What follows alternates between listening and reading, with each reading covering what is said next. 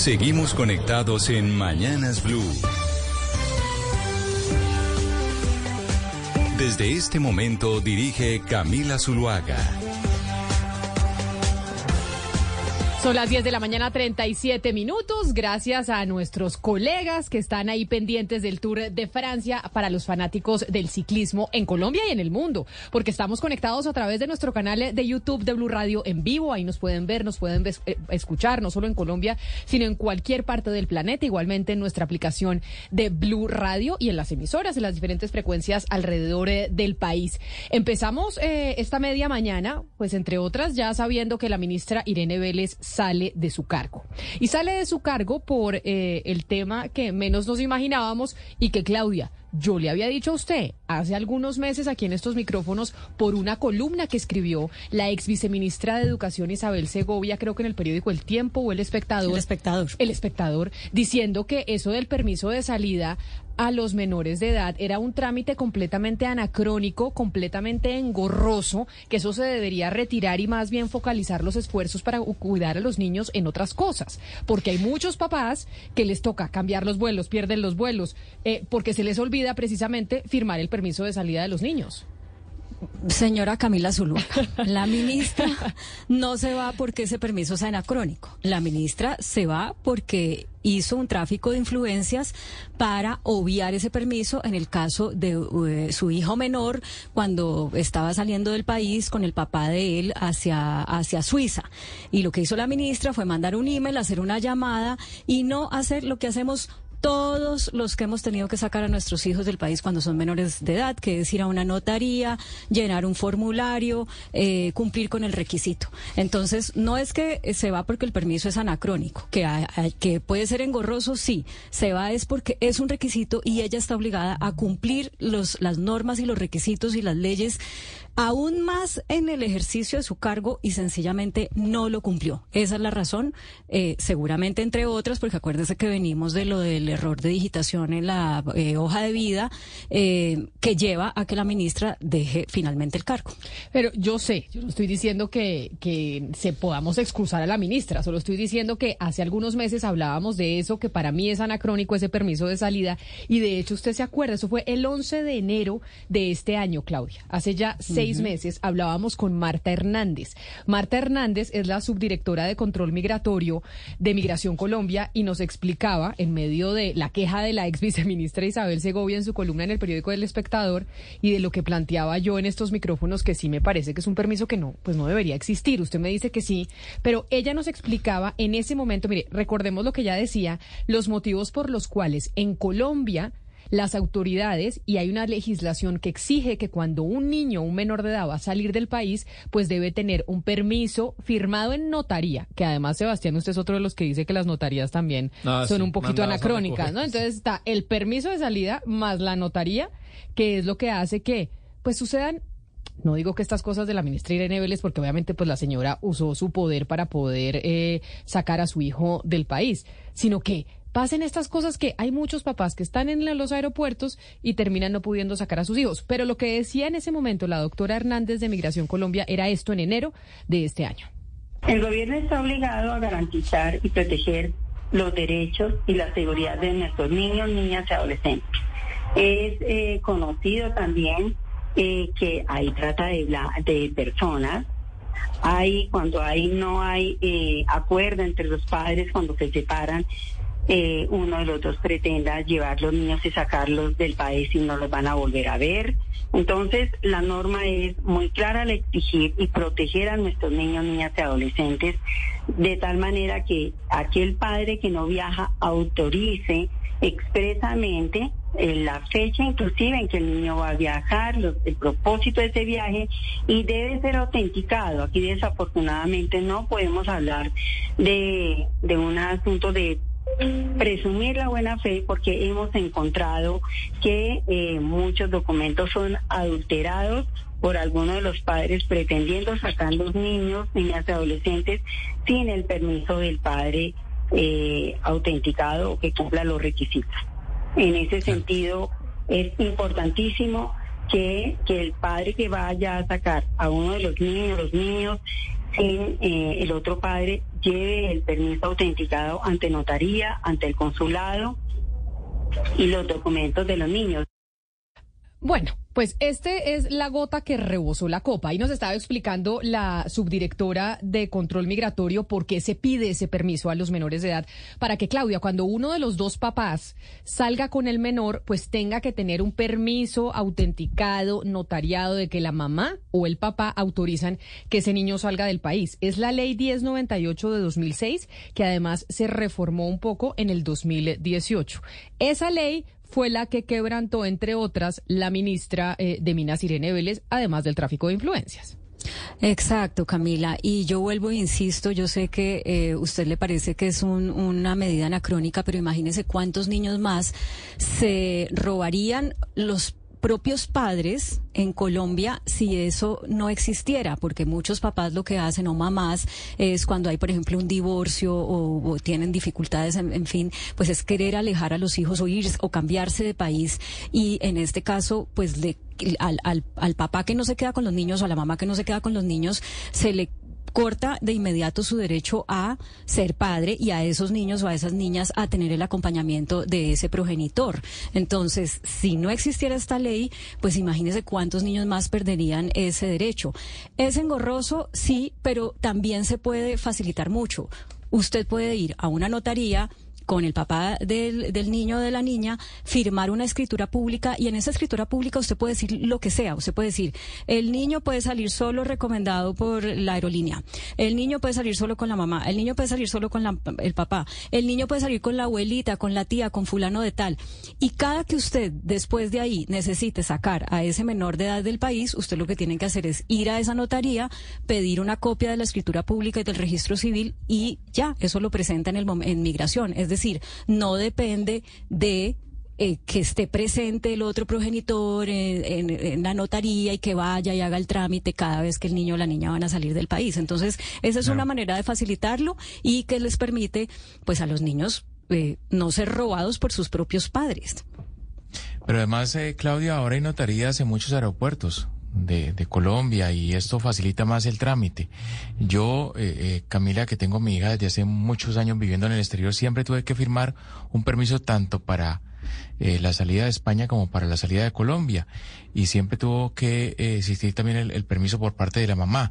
Y creo que es un documento indispensable. O sea, lo digo por experiencia propia. O sea, muchas notas hice yo, Camila, eh, desde hace mucho tiempo de padres y, madres que nunca volvieron a ver a sus hijos, porque sencillamente se divorciaron de la pareja, porque se acabó la relación, porque discutieron, porque terminaron en, eh, quedaron en malos términos y entonces uno de los dos se llevó al hijo del país y, y bueno, finalmente nunca permitió que el otro lo volviera a ver y obviamente pues eh, eso creo que es, es por lo cual es importante que este documento sea exigido, que siga siendo exigido, Camila, para la salida de los menores de edad de cualquier país del mundo.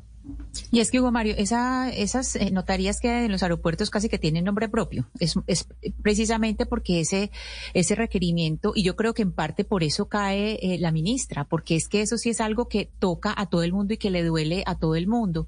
Primero, pues se brincó la norma, porque sabemos pues que cuál es eh, exactamente la, norma, la, la norma que se brincó. Segundo, se valió de su cargo tercero, presionó un funcionario, dirán, no, ella no trató de persuadirlo. No, no hay, no hay que tener ningún ejercicio de persuasión. El solo hecho de que una ministra llame a un funcionario de migración para pedirle ese tipo de favor ya es una presión. O sea, no tiene que ver ni con el tono ni con las palabras. Ya la sola llamada o el solo correo ya es una presión.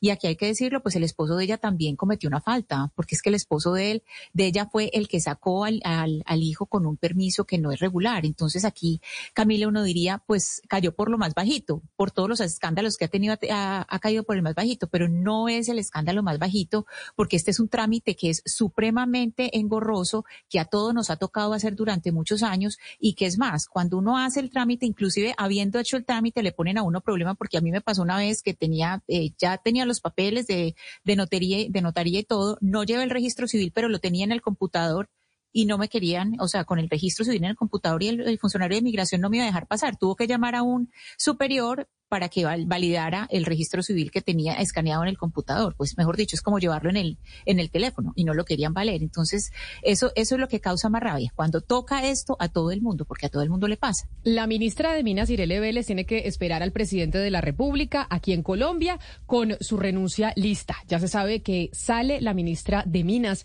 lo hemos comentado desde muy temprano, pero como sale la ministra de Minas, recordemos un poco quién es Irene Vélez y pues todos aquellos episodios que ha tenido a lo largo de casi un año en el gobierno nacional. Irene Vélez, Sebastián, es muy joven, ¿no? 40 años. 40 años eh, para ser ministra, es filósofa de la Universidad Nacional, tiene una maestría en estudios culturales y además es doctora en geografía política eh, de Copenhague. Yo nunca entendí cómo esos eh, títulos académicos en qué le servían directamente para estar en el Ministerio de Minas, pero...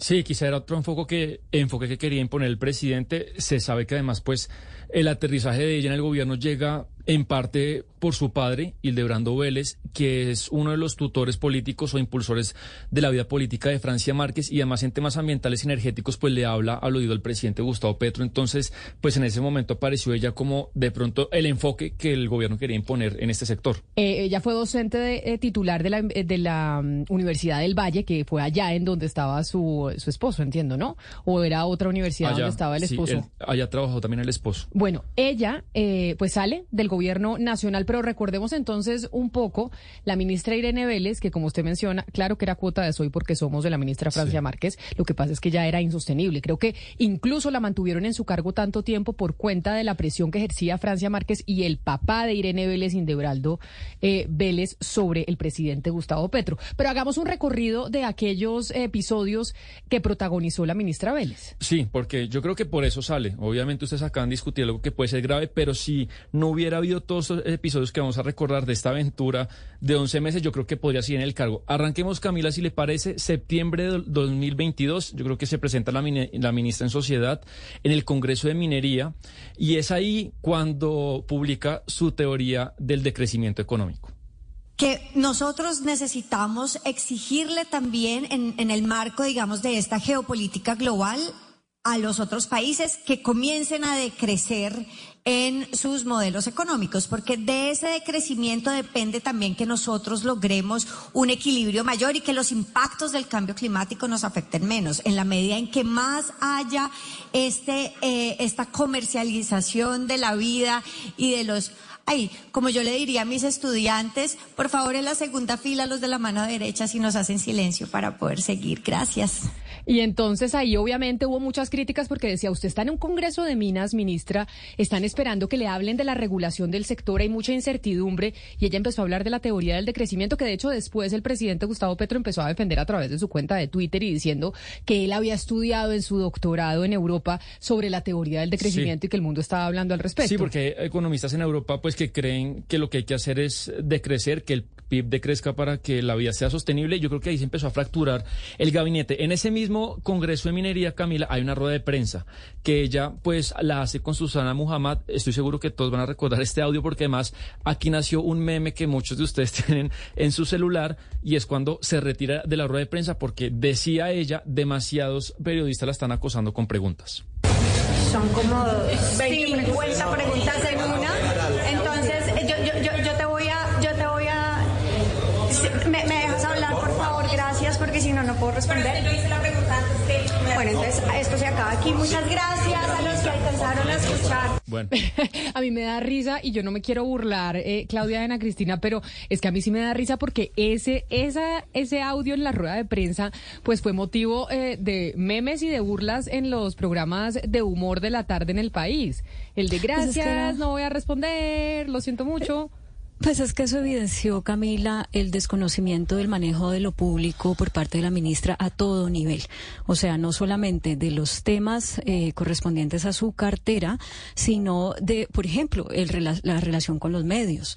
Eso ella no, evidentemente no, no, no sabía cómo era eso, incluso te, parecía que tenía cierta animadversión o sesgo eh, contra los medios y eso se evidenció en ese tipo de respuestas y eso la puso pues de una vez en la picota pública público. O sea, eso evidenció que ella no estaba en ningún nivel preparada para ese cargo. Pero entonces sigamos. Claudia, y es que y es que Camila, eh, lo que hacen los funcionarios quienes están en un cargo público no es un favor a los medios. Ellos eh, ellos tienen eh, parte de su deber es eh, responderle al público a través de los medios. Es que nosotros los medios no estamos ahí es simplemente, eh, pues no somos unos pintados en la pared. Si estamos ahí es precisamente porque estamos en un trabajo de comunicarle a la gente lo que dice el gobierno. O sea, ella, eh, parte de sus obligaciones es darle cuentas de su trabajo a la gente. Y a ella lo que, lo que ha hecho en varias oportunidades es, es huir de ese deber de dar cuentas de su trabajo. Pero entonces sigamos recordando, recordando esos otros episodios. Nos va a hacer falta, entre otras cosas, la ministra. Yo creo que a los eh, programas de humor, como lo decía, les va a hacer falta la ministra a nuestros compañeros Irene Vélez y a los compañeros de Vox Populi les va a hacer falta. Sí, bueno, en este viaje vámonos al 11 de septiembre. Sabemos todos que está aumentando mucho el precio de la gasolina por un fondo eh, pues que se creó para subsidiar el precio. Sabemos que el gobierno está tratando de hacer eso y cuando empieza el gobierno con esta política de aumentar mes a mes, pues unos periodistas le preguntan, y ahorita alguno me dirá, no sé si Mariana o alguien, que eso fue un lapsus, que le puede pasar a cualquiera, ya le explico por qué decide incluir este audio en el informe.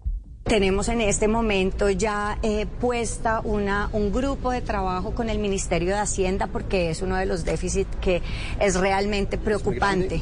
Es bastante grande y en este momento estamos hablando de 10 mil billones. A ver, ella mira al cielo, lo hace pausado, para mí denota claramente que no tenía ni idea de cuánto era el precio del subsidio. Y usted le dice que, que, Mariana tal vez nos pueda ayudar porque puede, puede ser la confusión con el número de billones, lo que significa en española, lo que significa en inglés y demás. no, es que Sebastián y yo tenemos una discusión aquí constante de lo que puede, porque a mí muchas veces me falta la me falla la memoria.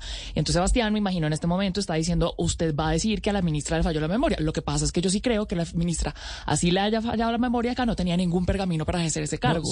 sí, de acuerdo. Entonces es que está acompañado de cosas. Yo creo que la Probablemente. No es que yo creo que está acompañado. No tenía ninguna calificación para estar en ese cargo y por ende probablemente eso refuerza su argumento de que no tenía ni idea de lo que venía eh, con ese número. Sé que el audio puede ser polémico, pero decidí incluirlo. Una de las cosas que más generó debate alrededor de la ministra Irene Vélez fue su declaración en Davos, Suiza, en el Foro Económico Mundial, en donde contradijo inmediatamente al eh, quien era en ese entonces el ministro de Hacienda, José Antonio Campo. Ese fue uno de los momentos más tensionantes que se vivió en el gobierno nacional Nacional con declaraciones de la ministra Vélez. Sí, eh, yo, y también el tema del informe de reservas, Camila. Yo, yo creo que, que además el presidente defendió en Davos y le mereció muchas críticas al presidente porque, como se supo, fue un informe falso.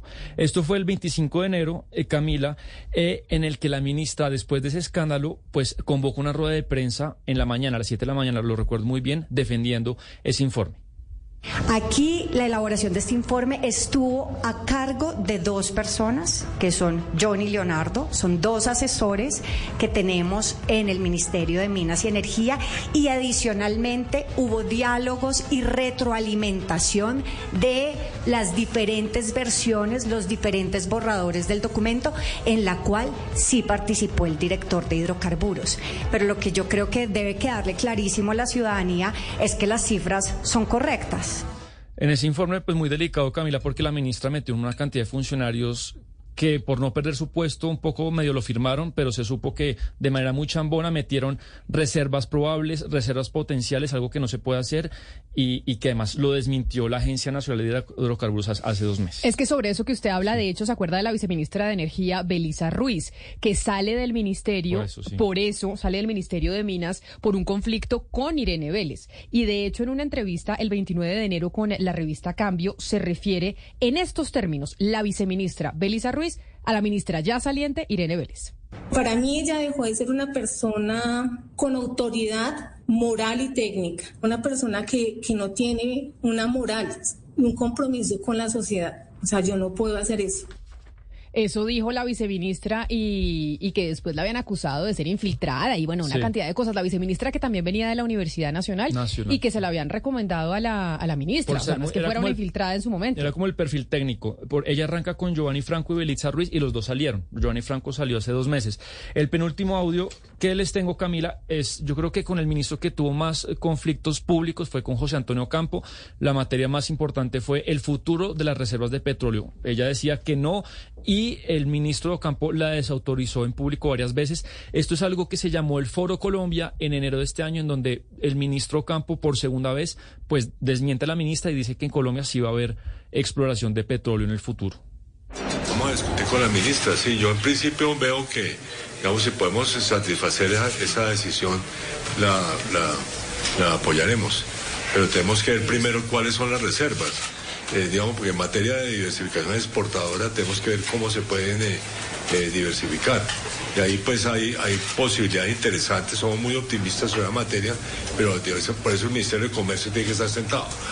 Y digamos que ahí estábamos oyendo al eh, ministro Campo en ese entonces que con pues tenía todo el tiempo contradicciones con la ministra Irene Vélez, que no era un secreto para nadie. Porque y adentro también. Claro, pero además porque cada cosa que ella decía era un incendio que le tocaba pagar a Ocampo a nivel económico. Entonces le decía, el señor decía, tengo que tratar de mantener la estabilidad económica y dentro del gabinete hay gente que sale y dice cualquier declaración y obviamente cualquier palabra que decía la ministra Irene Vélez generaba un, un impacto en los mercados porque era una autoridad. Sí, porque es un gobierno nuevo la gente podía decir que, que el tema del dólar podía ser exagerado con estas declaraciones. Yo creo que no. Cuando es un gobierno nuevo y no se sabe los alcances y el poder que tiene, pues llega una ministra a decir no va a haber más petróleo en un país que pues es esencialmente petrolero en el tema de exportaciones, pues eso genera pánico.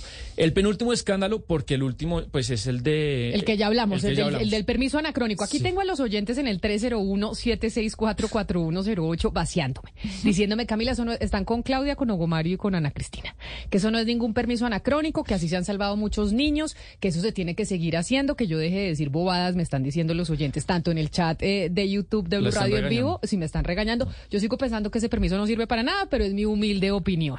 Sí, pero como decimos, yo creo que fue la, pues, la gota de un mar de escándalos y este es el penúltimo. Eh, acá en Blue Radio, Felipe Tascón, que es el director del Fondo de Paz, pues explicó o justificó en Blue Radio por qué se le dio un contrato de 130 millones de asignación directa al esposo de la ministra Irene Vélez con propósito pues de publicitar en un documental la política de sustitución de cultivos del gobierno nacional. Mi equipo de prensa seleccionó la hoja de vida. Yo creo en el criterio de, mi equipo y ellos escogieron un profesional que necesita la dirección para impulsar los retos que tenemos en este momento de comunicación. Eso era lo que decía Felipe Tascón en por qué al eh, eh, Claudia, al churro el esposo de la ministra, porque yo sí dije en ese, en ese momento que era el churro, al churro del esposo de la ministra, le habían dado el contrato por encima de otras personas. Ya la están regañando por una cosa, ¿para qué se meten en, el otro problema? Porque si me sigue pareciendo churro. Y además yo ha tenido, lo hemos tenido en fotos, ahorita la que estábamos mostrando a través de nuestro canal de YouTube, ha salido rapado, ha salido como con rastas, ha tenido como diferentes eh, momentos el, el esposo de la ministra en, eh, en su look. Pero eso que explicaba Felipe Tascone del... Em, del penis era precisamente porque, mira, ahí está la de los rastas. Esa es la foto, la que estamos viendo en estos momentos a través de nuestro canal de YouTube. Aquellos que lo quieran ver y estén conectados con nosotros en Blue Radio en vivo. Está la foto de la ministra Irene Vélez con su esposo. La primera que veíamos era cuando estaba con los rastas. Ahí a mí me parece que se veía guapísimo. Y después ahí Claudia, si lo ve, está saliendo sin pelo ya, ya rapado y también se sigue viendo muy bien. O sea, me parece que en cualquiera de sus etapas el señor eh, se ve bien. ¿Cuál era la pregunta? Exacto. no, sí le tengo una pregunta y no me vayan a matar los oyentes ni mis compañeros de la mesa de trabajo. Y es eh, a la ministra Irene Vélez por todo esto que usted acaba de detallar, Sebastián. Durante todo el gobierno del presidente Gustavo Petro le hemos y le han dado muy duro. Y también a la ministra de Salud, eh, Carolina Corcho, leemos y le han dado muy duro. Yo no sé, no me vayan a matar, si acá también hay un, un, ingrediente que tal vez a estas dos personas, a estas dos mujeres ministras, se les ha dado más duro de lo habitual por el hecho de ser mujeres.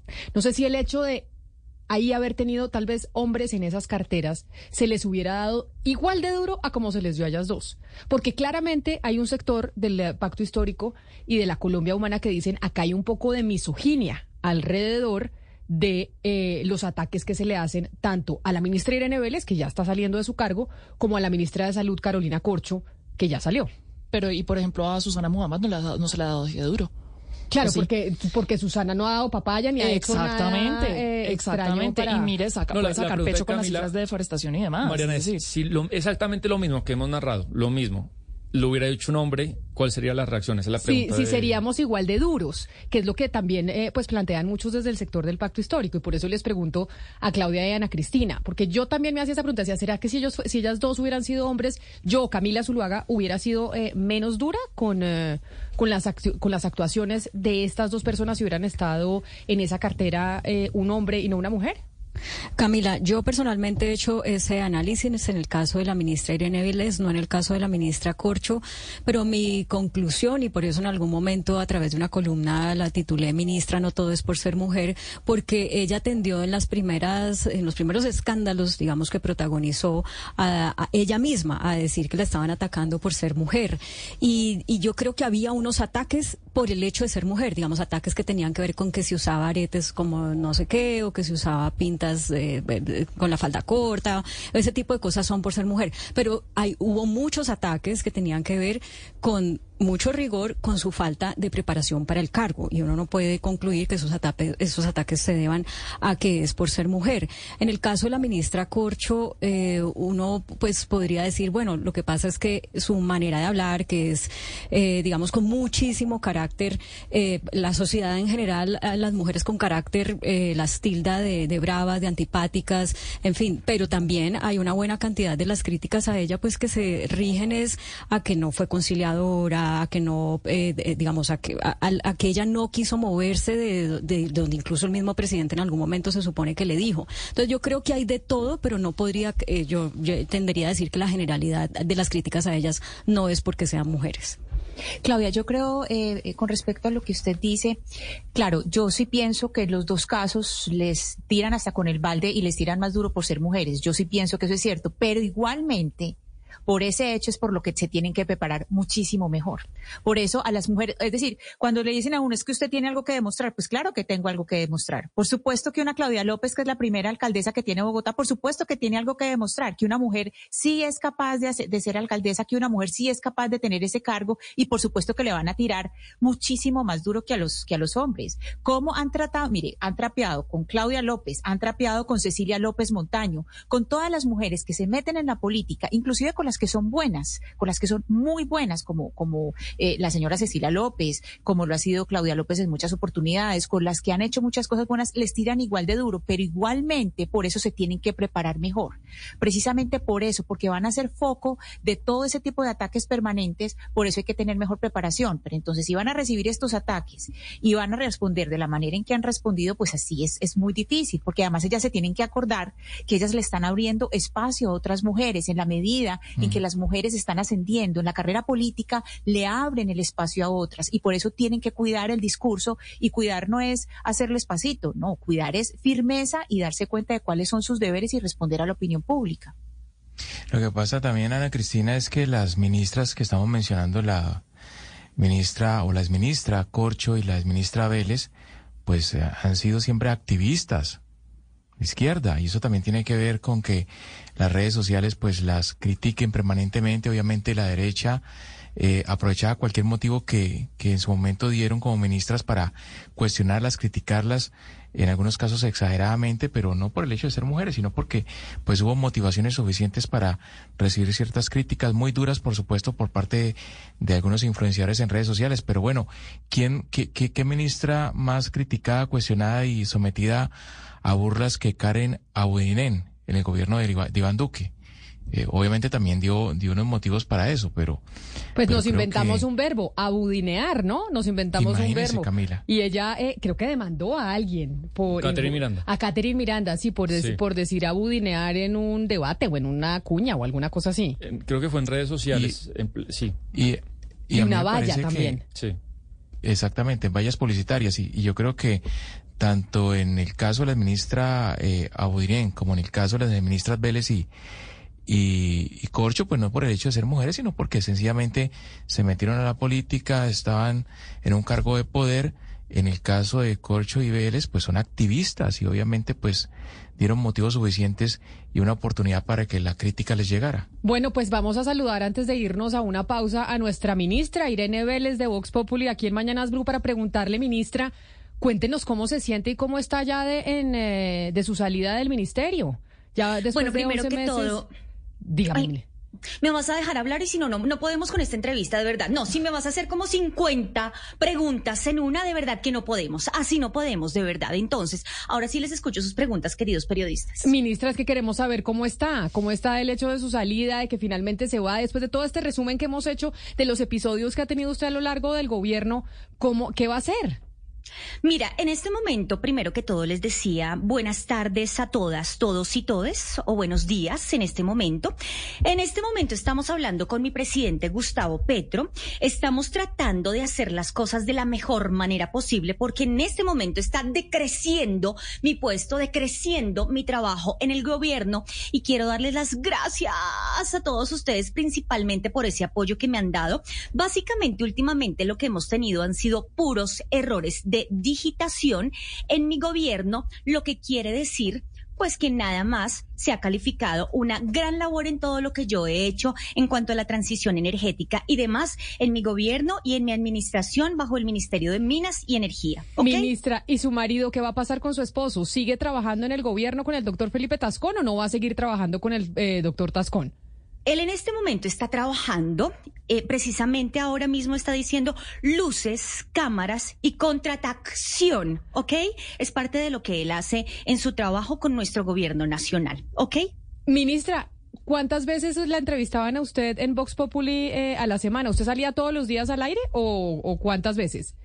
Ay, mira, básicamente todos los días, porque en realidad mis comunicados y mis pronunciamientos son bastante importantes para la opinión pública, pero quiero decirles que mi labor continuará en Vox Populi, no es Vox Populi, perdón, perdón, perdón, perdón, perdón, disculpas, no es Vox Populi, sino Voz Populi. Ah, no es Vox Populi, es Voz Populi es vos, perdón, perdón, lo siento, fue un error de digitación, tengo 40 años, lo reconozco, pero seguimos aprendiendo, ¿ok? Lo que es Vox Populi es su salida.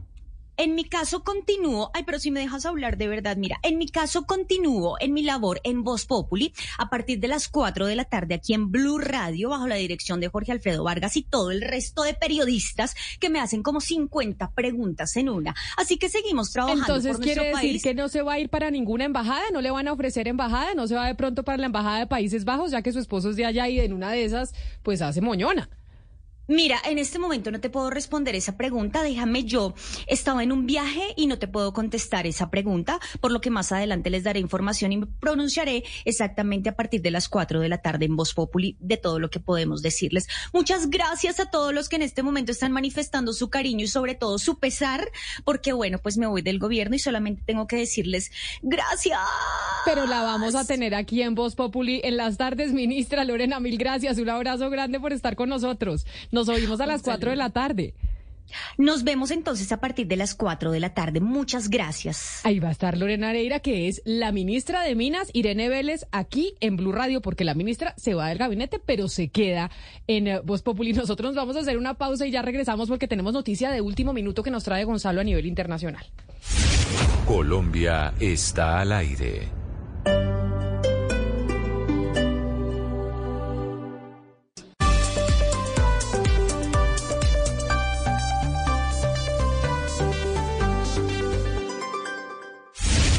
Colombia está al aire. ¿Cuál es la noticia con Disney? La noticia la recarga Bloomberg, Camila, pero ya se venía escuchando desde hace algunas semanas, ¿no? Y es que el señor Bob Iger, quien es el actual CEO de la compañía en reemplazo de Bob Chapek, que fue todo un desastre durante su gestión y dirección en la compañía Disney, estaría pensando vender la empresa, Camila. Ya la cosa se habla de que es probable que Disney salga a la venta. Y salga a la venta, ¿por qué, Camila? Porque el último informe fiscal de la compañía mostró que sus acciones habían caído un 13% eh, y que habían tenido unas pérdidas por más de 1.400 millones de dólares. No solo eso, es que Marvel ha perdido cientos de millones de dólares. Recordemos que Disney es propietaria de Marvel debido a fracasos como Eternals, como Thor y como las series, por ejemplo, Miss Marvel. No solo eso, súmele la poca, escasa relevancia que está teniendo Disney con su división de animación con Pixar, luego del fracaso de películas como Buzz Lightyear y Elemental. Pues Camila, el señor Bob Iger estaría pensando vender la empresa para salvarla, porque además ha salido a la luz pública una serie de documentos, han salido, Camila, de que el señor Bob Chapek, el anterior CEO, habría falseado algunos balances económicos de la compañía para esconder pérdidas millonarias. Pero aquí lo interesante es ¿quién estaría interesada en comprar la empresa? ¿Esto nos va a hacer un quiz? O sea, ¿nos va a hacer como un, eh, un acertijo usted? A ver, se la pregunta usted. se la pregunta usted. ¿Quién es? No, se lo voy la, a decir. la pregunta es, ¿Disney con todo, con parques? O sea, todo lo que conocemos de Disney. Pues lo que, Disney con todo. Un momento, un momento, Mariana. Un momento, por favor. No se adelante. Yo sé que usted se anima, pero no se, le, ah, no se adelante. Pero no le hable así tampoco. Sí, yo no le estoy hablando grosero. Usted, perdóneme que le diga. No, qué barbaridad. No.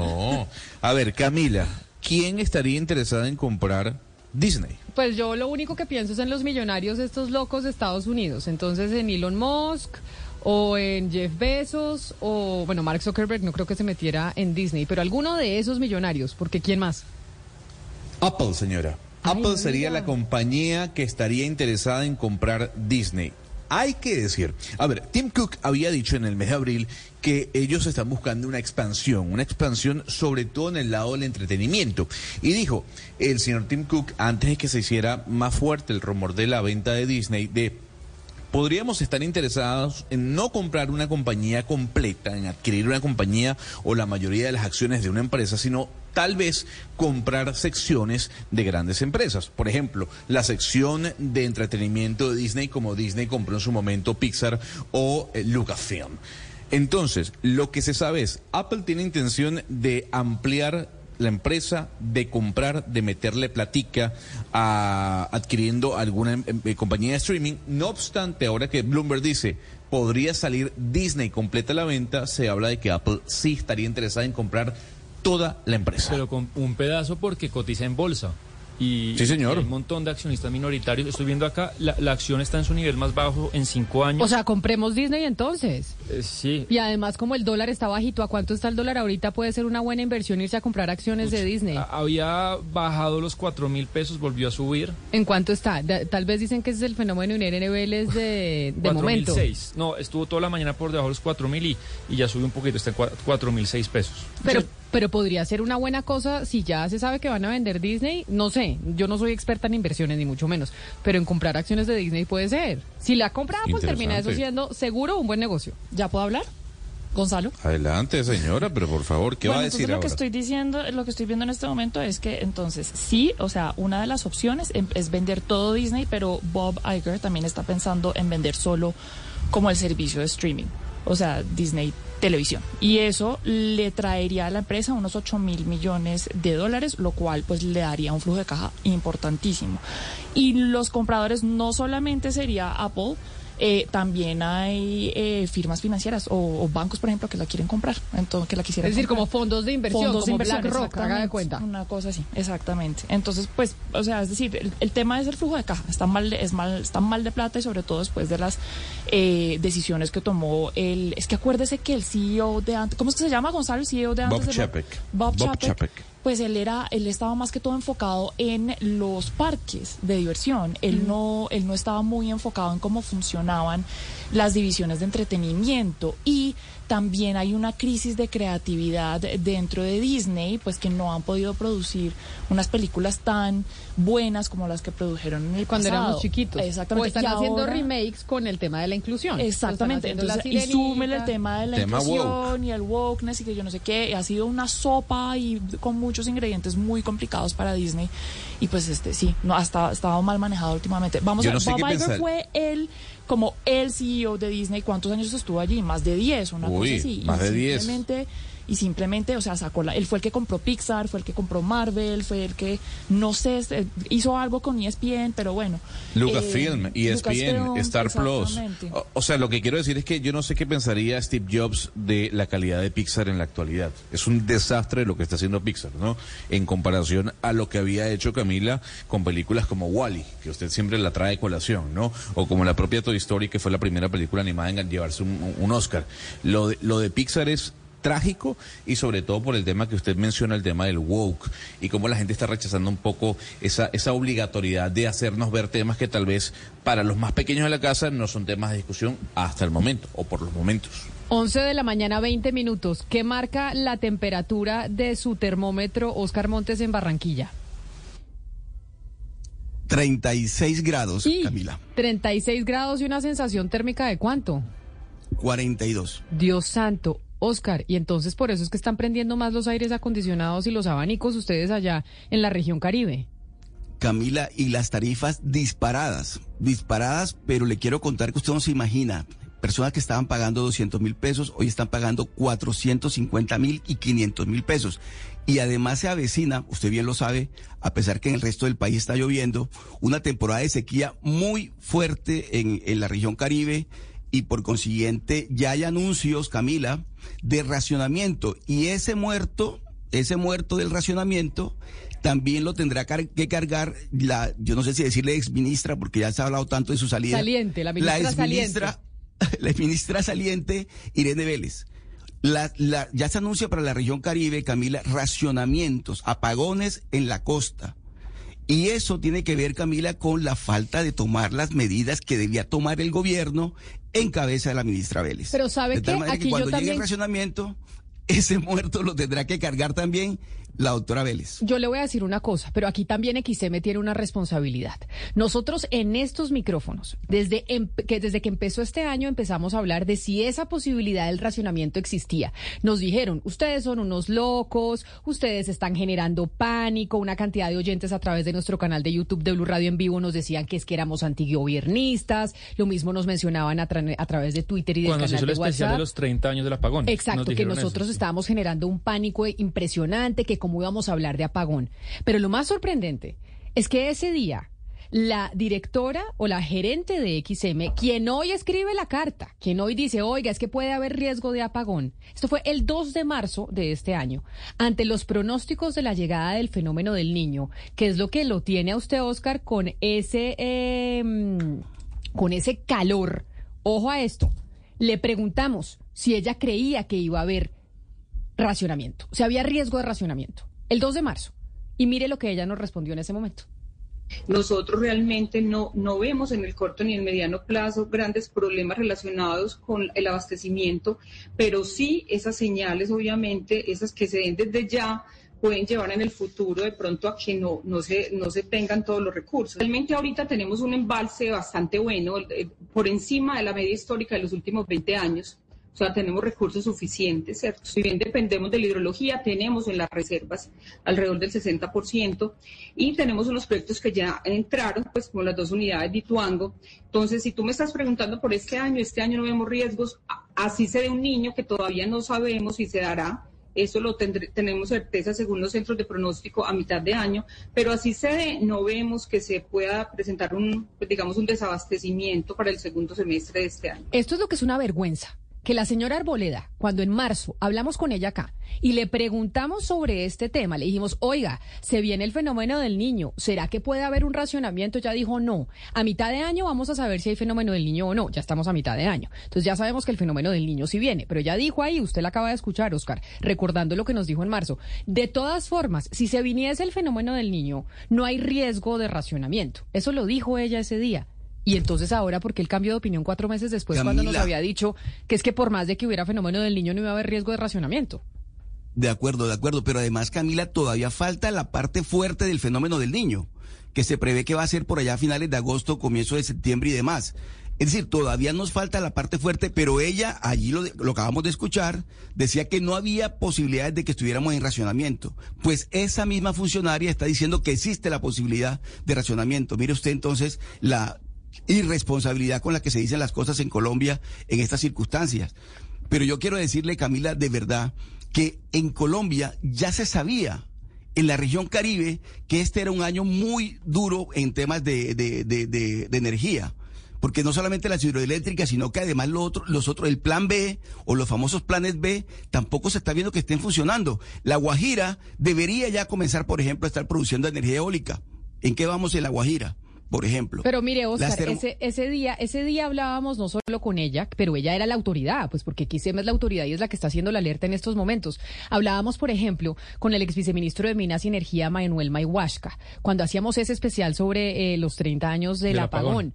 Y el ex viceministro sí decía, oiga, no, es que riesgo sí hay. O sea, la, direct, la gerenta de XM dijo que no, pero escuchemos lo que dijo en marzo, empezando marzo, el ex viceministro de Energía. Desde hace rato, desde principios de este año, venimos teniendo el fantasma del apagón.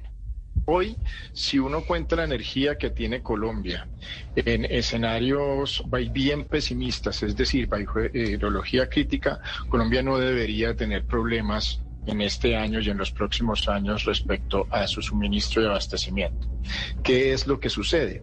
Que esa energía se organiza de alguna manera a través de un mercado y un mercado que lo que va haciendo cada uno de los operadores y de los generadores va ofertando su energía según las perspectivas de riesgo que vea particularmente en cuanto a los efectos climáticos. Entonces, si un embalse ve hoy que hay un riesgo de niño, pues riesgo de niño para el segundo semestre es del 40 y pico por ciento, mucho más alta de lo que hemos visto en otros años, y uno teniendo en cuenta tanto ese riesgo como la tradición que hemos tenido en los últimos 33 meses de un periodo de lluvias y sabiendo pues y conociendo unos ciclos de unos seis años en que viene el niño y desde 2016 no tenemos niño, entonces ya agotamos la baraja de las reinas en solo las probabilidades. Ahora lo más posible es que tengamos la baraja del príncipe, que sería el niño. Claro, y ahí entonces existía el riesgo. Pero mire, Ricardo Sierra, que es el CEO de Ciel, de Celsia, también nos decía, oiga, es que sí hay riesgo, sí hay riesgo y por eso es que sorprende, esto en marzo, recordemos, y por eso es que sorprende que la gerente de XM salga con esta comunicación. Claro que sí, Camila, y mira, yo te respondo con dos escenarios. En el corto plazo, ¿qué es lo que puede pasar? Todavía no sabemos qué va a salir de la intervención. Yo creo que María Noemí respondió, con la energía que hay hoy, con la perspectiva del niño que hay hoy o de, periodo seco, si se mantienen las reglas del despacho en bolsa, no va a haber. Pero si en la intervención del gobierno cambia las reglas de despacho en bolsa y cambia cómo se calculan esos valores, claro que puede poner en enredos al sistema. Esa es la preocupación. Es decir, ¿qué, qué puede salir de una intervención de, de manos eh, que no sea técnica? Esa es la, preocupación. Y en el mediano y largo plazo ustedes han preguntado mucho por la confianza inversionista. Y claro que la confianza inversionista está deteriorada en Colombia con intervención.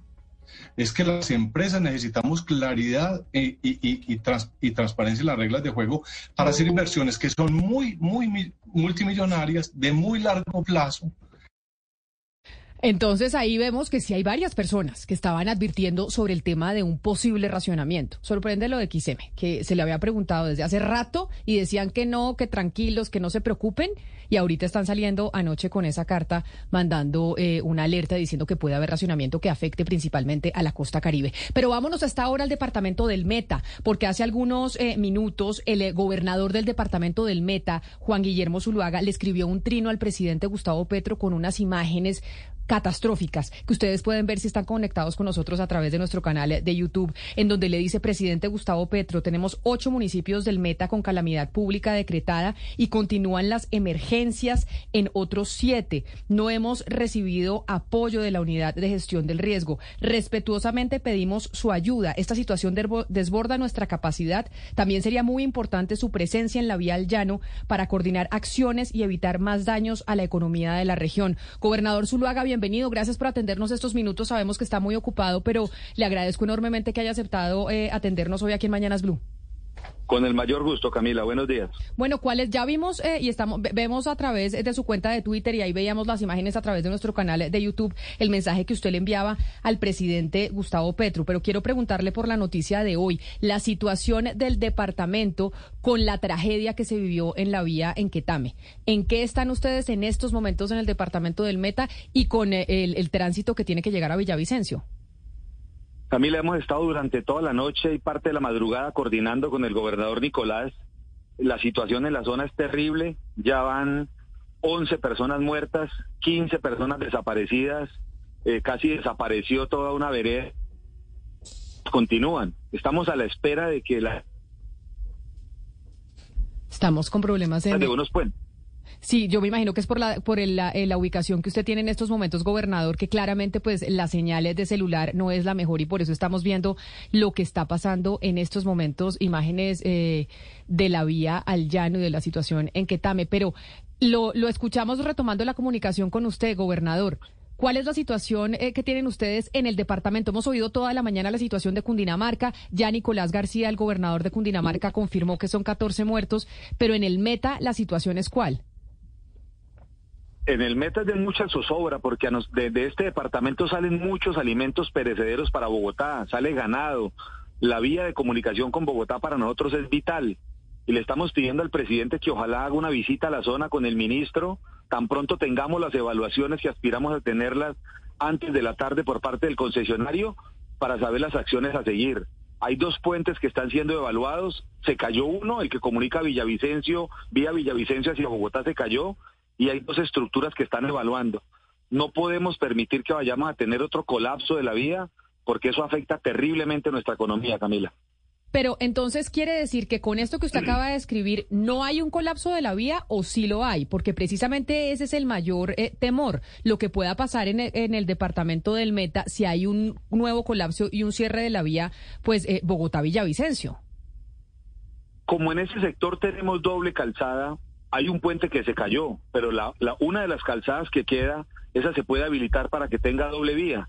Lo que está haciendo el concesionario ahora es que en esa calzada está evaluando dos puentes, dos puentes que al parecer sufrieron unas afectaciones en sus estructuras y eso es lo que están evaluando. Están haciendo sobrevuelos con dron, están revisando toda la zona, removiendo lodo, rocas para tratar de habilitar, pero hay que esperar la evaluación de los especialistas en un par de horas. Gobernador, yo le puedo hacer una pregunta que puede ser un poco eh, ingenua, no, no, no tengo ni idea, pero si se cayó un puente, ¿no le daría a uno miedo pasar por los otros dos? Porque si uno se cayó, ¿no existe la probabilidad que con esos otros dos puentes del concesionario también tengan ese riesgo? ¿O eso no, no va a pasar? No, eso no, eso no, eso no tiene que pasar, porque las dos, las dos calzadas son separadas. Hay en ese sector es doble vía y la doble vía no es pegada. O sea, el puente que se cayó es independiente de los otros, pero por los otros también pasó parte de los escombros y de la avalancha.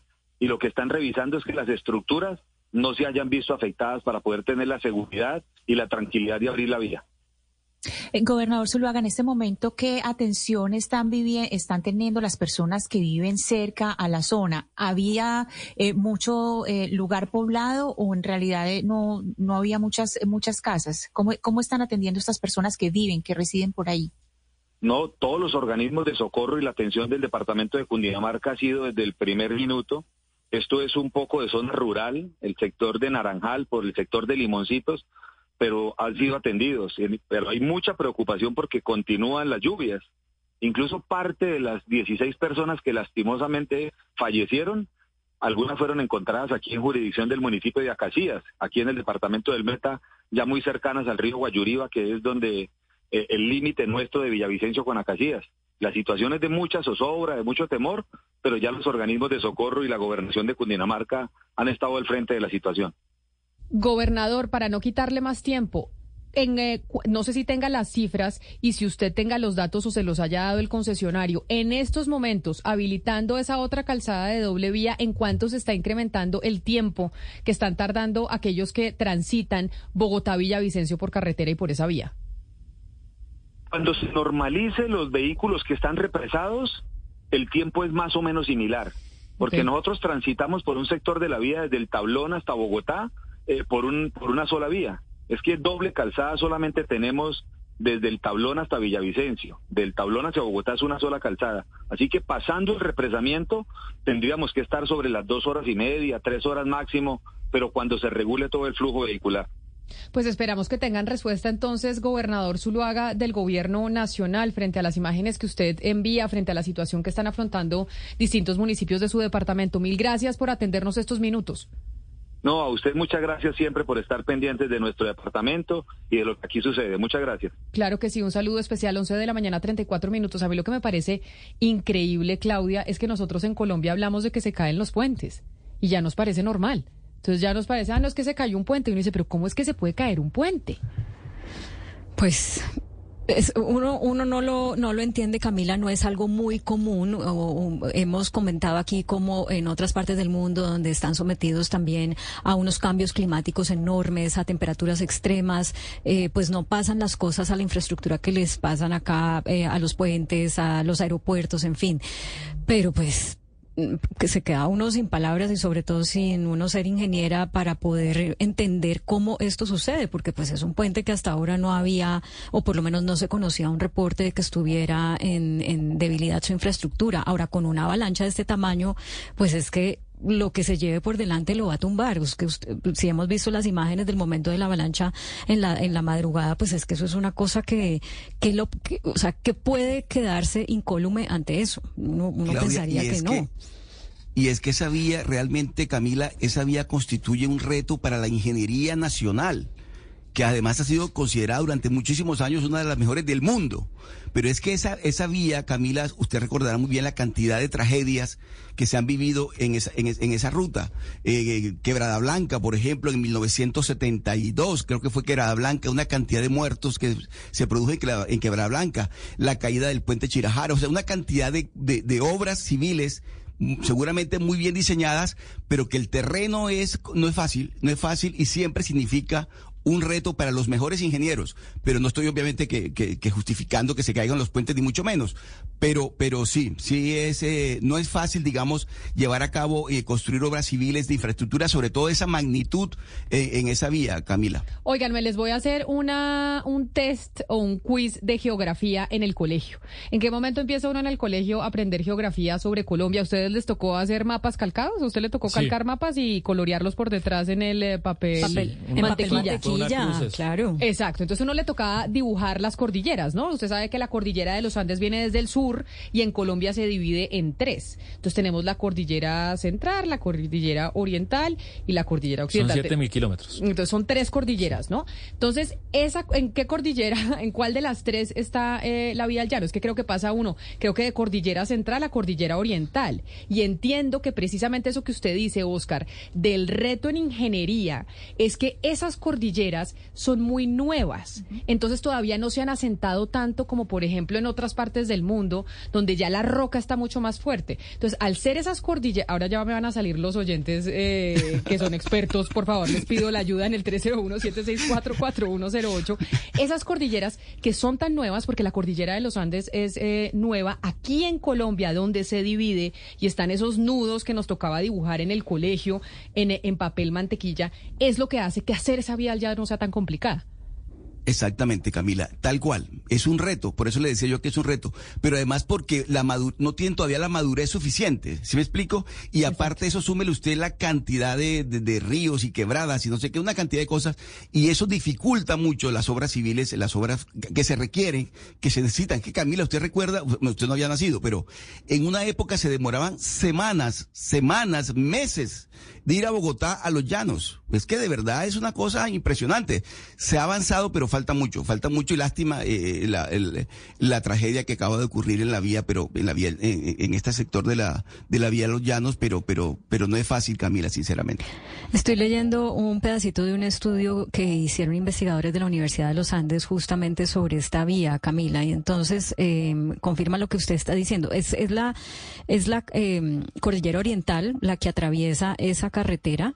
Eh, que tiene un, o sea, las rocas son de tipo sedimentario, así lo conocen los geólogos, y hay una actividad sísmica eh, con cierta frecuencia se presenta relacionada con sistemas de fallas geológicas ubicadas en la parte oriental de la cordillera. Además, es una zona muy lluviosa, es decir, se juntan como todas las, eh, los fenómenos que pueden hacer que en esta zona se presenten este tipo de tragedias. Alta pluviosidad, eh, movimientos telúricos y pues que como usted dice es una cordillera joven. Es una cordillera muy joven, es que ese es el drama de esa vía. ¿Cuántas veces no vemos derrumbes en la vía al llano? Es una belleza. ¿Usted se ha ido por tierra a Villavicencio? ¿Claudia ha pasado por esa vía como está hoy en día? Sí, es, y, esa vía cuando no se caen las piedras es una muy buena vía. Y es espectacular, o sea, de verdad pasar por esa vía, ver las montañas, es una cosa impresionante en términos de paisaje. Pero qué susto, porque entonces resulta que es que se cayó un puente, dicen, no, es que se nos cayó un puente, nos quedan dos, se cayó el puente Chirajara, acuérdese usted, que bueno, eso sí fue tema no de montaña, eso fue tema de ingeniería. Ahí sí, lo, lo del puente Chirajara no era porque Ana Cristina las montañas fueran jóvenes y la cordillera estuviera inmadura todavía y la pluviosidad, sino pues porque hay un problema de cálculo de los ingenieros. Pero esa vía es preciosa. Yo una vez duré cuatro horas parada en esa vía. ¿Cuatro horas? o sea, se bajó. Me fui, iba a Villavicencio y ahí me quedé atrancada cuatro horas, Camila. Fue tenaz. Sí, pero pues los derrumbes son, eh, digamos que es una constante eh, en las cordilleras. Pues en Antioquia que le toque a uno un derrumbe, pues eso es como que casi, pues cada vez, cada vez un poco menos, digamos, porque hay eh, unas formas de, de alerta y, y, etcétera, que ya pues uno sabe más o menos por dónde no puede pasar y hay cierres y etcétera, pero a eso voy. No tanto concentrarse en este momento en los errores de ingeniería, sino uno mirar la gestión del riesgo. Es decir, es que aquí estamos hablando de una eh, avalancha, estamos hablando de un, digamos, de una serie de, de, cambios en el clima y de, y de, pues, a ver, en muchas partes del mundo pasan cosas eh, que están asociadas al clima, que están asociadas a las montañas, asociadas a, a los eh, a las precipitaciones, pero hay una gestión de riesgo, es decir, hay una hay maneras de proteger a la gente y una mínima manera de protección primero es decir, aquí tenemos que evitar a toda costa, primero que viva gente, que viva gente cerquita de que que construyan sus casas cerca de, de estos ríos, cerca de estas cuencas de agua, es decir, hay una gestión de riesgo. Y yo creo que la pregunta esencial, la primera pregunta de hoy es por la gestión del riesgo, porque hay una verdad que pues la dijo Claudia, seguramente la no, no conozco el, el, nivel de, pues eso lo tendría que mirar un, un ingeniero, cuál fue la fuerza de las aguas para llevarse el puente, que ahí uno sí podría decir que hay un error de ingeniería o no. Aquí hay que preguntarse es por la gestión del riesgo, qué se hizo, qué se les había advertido y, y, no solamente advertir eh, lo que puede pasar, sino cómo se previene que la gente no construya y no se, se vaya a vivir a un lugar, a un lugar donde puede haber este, tipo, claro, es, este tipo de, de, catástrofes, porque es que esto es una tragedia, es una catástrofe. Es una tragedia. La gente no vive, la gente no vive donde quiere, sino donde puede. O sea, la pobreza es tal que, digo, que le gustaría vivir seguramente en otro sector pero la gente con su pobreza le toca vivir donde, donde puede vivir y no donde quisiera vivir. De tal manera que obviamente la gestión de riesgo es muy importante y se pueden prever muchos de estas, no, no, no, tanta, no tanto la tragedia como lo, los, los el daño que causa. Es igual cuando se crece el río Magdalena y entonces uno mira esas imágenes pues de la, de la mojana desbordada y uno dice, pero seguramente se puede evitar. Claro que se puede evitar, pero no se evitó y ahí el, el, riesgo que se corrió fue, fue mucho mayor. Pero, la gente vive donde, donde puede, no donde quiere. Donde puede, Pero, pero se puede aumentar el nivel de vida de las personas. E, en esta ocasión pues yo creo que conectarse con el centro del país es la mayor barrera para el desarrollo completo del llano. Imagínese para una zona pues eh, que tiene cosechas, que siembra, no puede conectarse con la ciudad. Que y que tengan esto todo el tiempo. Es que si la vía fuera buena sería súper rápido venirse de Villavicencio a Bogotá o ir de Bogotá a Villavicencio. Y lo que decía el gobernador es verdad, al centro del país vienen muchos alimentos que vienen del meta. No, muchos. Eh, que para, para las empresas del llano, lo que supone, a diferencia, por ejemplo, de una empresa del Valle, los costos de transporte extra en tiempo, en logística, en peaje, porque se, pague, eh, se, paga el peaje más caro del país. Todo eso supone atraso, poca productividad y además en un país que los vuelos son caros, que no tenemos eh, eh, sistema fluvial, que no hay trenes, Ah, pues, no, pues bueno. estamos eh, totalmente, el, llano queda desconectado como si fuera el siglo XIX. Hay un derrumbe y queda usted desconectado al centro del país. Había, de hecho, ya que usted dice lo de los vuelos son caros, acá en nuestro canal de YouTube de Blue Radio en vivo nos está diciendo un oyente, prepárese porque las aerolíneas van a empezar a hacer fiesta precisamente con eh, Hugo Mario, con los precios de los tiquetes cuando esto pasa en la vía al llano. Y de hecho, nos dice un oyente que no nos dejan morir los oyentes, gracias por escribirnos al 301-764-4108, que la vía al llano está pegada a la cordillera oriental Muchas gracias, clase de geografía, quinto de primaria. Que es muy frágil y se junta el agua, el lodo y la tierra y la fuerza obviamente es descomunal de lo que pasa en esas montañas. Sí, pero lo de este año en las vías eh, de, de Colombia ha sido realmente trágico. O sea, comenzamos en el sur del país con un eh, derrumbe, un alud que, que taponó la vía panamericana y dejó en comunicado al departamento de Nariño con el resto de Colombia en el municipio de Rosas Cauca. Luego, el, la caída del puente del Alambrado que conectaba al departamento del Valle con el Quindío y ahora lo de la vía al llano. Es lo que le digo, como que se nos está volviendo costumbre y súper normal decir no es que se cayó un puente. Entonces uno dice, pero ¿cómo es que es normal que se caiga un puente, hola? supuestamente en pleno siglo XXI, estamos en el 2023, donde tenemos pues la tecnología, vamos a llegar a Marte, y se nos caen los puentes aquí en la Tierra. Claro, y se pierden vidas y obviamente la afectación y el impacto económico grandísimo para estas comunidades, Camila. Óigame, pero yo les había prometido, y esta música se oye mucho en el departamento del Meta, y en honor a Cundinamarca, el departamento del Meta, pues yo les había dicho ayer que teníamos boletas para el concierto de Cristian Nodal en Bogotá. No se va a presentar Cristian Nodal en Medellín, Ana Cristina, pero la recibimos en Bogotá para que usted pueda asistir al concierto el próximo 29, Jennifer, 29 de julio es el concierto de 28 de julio. 28 de julio el concierto de Cristian Nodal en el Coliseo Live. Así que si han estado pendientes de Mañanas Blue, si se han conectado con nosotros, si han estado a través de nuestro canal de YouTube, seguramente les va a quedar muy fácil llevarse las boletas. Tienen que estar pendientes del programa. Vamos a estar regalando boletas a partir de hoy para darle un poco eh, de alegría a la mañana después de todo lo que hemos hablado y vamos a estar regalando boletas durante toda la semana. Así que este señor, si a ustedes les gusta esta música, pues Cristian Nodal va a estar en Bogotá y acá les vamos a dar boletas las vamos a entregar a través de nuestra cuenta en Thread, esta nueva red social. Gonzalo, ¿cuántos usuarios tiene la red social de Mark Zuckerberg en competencia a Twitter? ¿Cuántos usuarios son los que tiene ya? 150 millones. Ya tiene 150 millones de usuarios. Camila, recordemos que Twitter tiene 200 millones de usuarios activos, pero Threads en tan solo dos semanas, Camila, ha superado el hito de, ¿se acuerda esa aplicación que era un videojuego llamado Pokémon Go? Que fue todo un en el mundo, pues ya Threads superó lo hecho por Pokémon Go, lo hecho por TikTok, lo hecho por eh, ChatGPT y en dos semanas ya suma 150 millones de usuarios. Pues a través de Thread, nuestra... Eh, es que acabo de escribir un thread, se dice thread, ¿no, Mariana? Sí. Un thread en arroba Zuluaga Camila que dice, hoy tenemos boletas para el concierto de Cristian Nodal en Bogotá. Conéctese con Mañanas Blue 10 AM y esté pendiente de cómo las vamos a entregar. Entonces, eh, Sebastián va a hacer una pregunta. De, tienen que haber estado conectados con nosotros aquí a través... Eh, de YouTube, en nuestro canal en vivo, de Blue Radio en vivo, o habernos oído y usted haga una pregunta y los La tengo lista, o sea, la doy más adelante. No, dígamela de una vez. Vamos a regalar las tres primeras boletas dobles. Tres boletas dobles para el concierto de Cristian Nodal en Bogotá. Si usted está en Villavicencio y se quiere venir a ver el concierto, se lleva la boleta.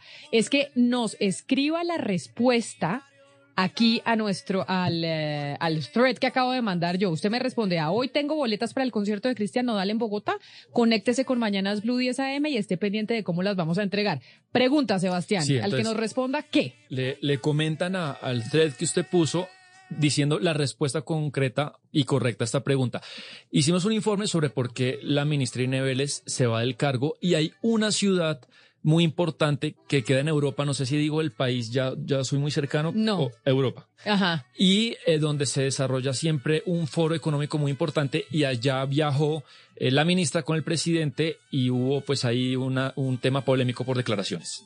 ¿Cuál es esa ciudad? ¿Cuál es la ciudad que dijimos que, que mencionamos en el informe? Donde estuvo el presidente, estuvo la ministra y se dieron declaraciones polémicas que acá pues pasamos que den el nombre de la ciudad. ¿Le parece fácil o difícil, Mariana, la pregunta? súper fácil. ¿Sí? le parece, Claudia, ¿le parece fácil, o difícil la pregunta de Sebastián? Regalada. No, es, que usted está muy blandito. Sí. bueno, pero ya, a usted, Ana Cristina, ¿le parece fácil o difícil? Mañana soy una vara. Yo creo que está, eh, digamos, está un poquito más difícil, se está poniendo un poquito más difícil, Sebastián, pero si va a ser profesor de universidad, hay que ser más recio, Sebastián. Sebastián hay que ser más recio. No, no, Sebastián como profesor sería una madre. ¿Se acuerda que uno lo dice? Pero sobre todo explicando, explicando cómo es el quiz, ¿no? ¿Cuál es la pregunta?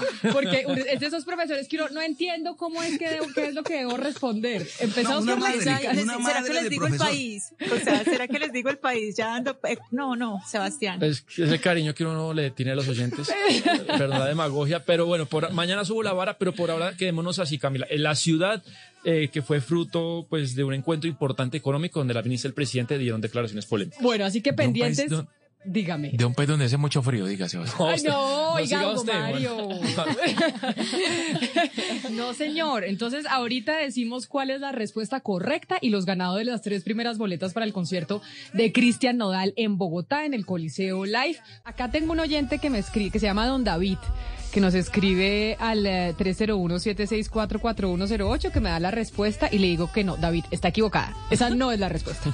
Pero ya les vamos a decir. No está tan fácil, entonces. La, pues parece que, yo creo que es que Sebastián explica mal el test, pero bueno, vamos a ver si los oyentes eh, responden rápido o no. Doña Diana Mejía, la tenemos en cabina. ¿Qué es lo que está pasando en Bogotá? Que entonces ahora están estafando a la gente mandándole cobros de impuestos. Pues Camila, es una carta que está llegando desde hace algunos meses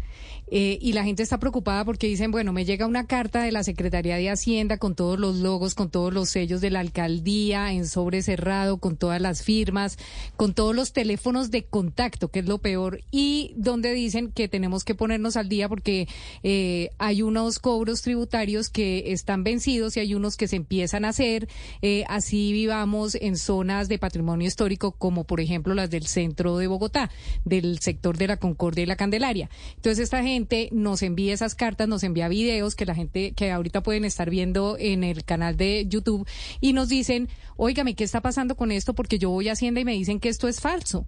Entonces eh, nos pusimos a averiguar y precisamente está en la línea Karen Conde, que es la directora de cobros de la Secretaría de Hacienda de Bogotá. Señora Conde, buen día. Gracias por estar en Blue Radio.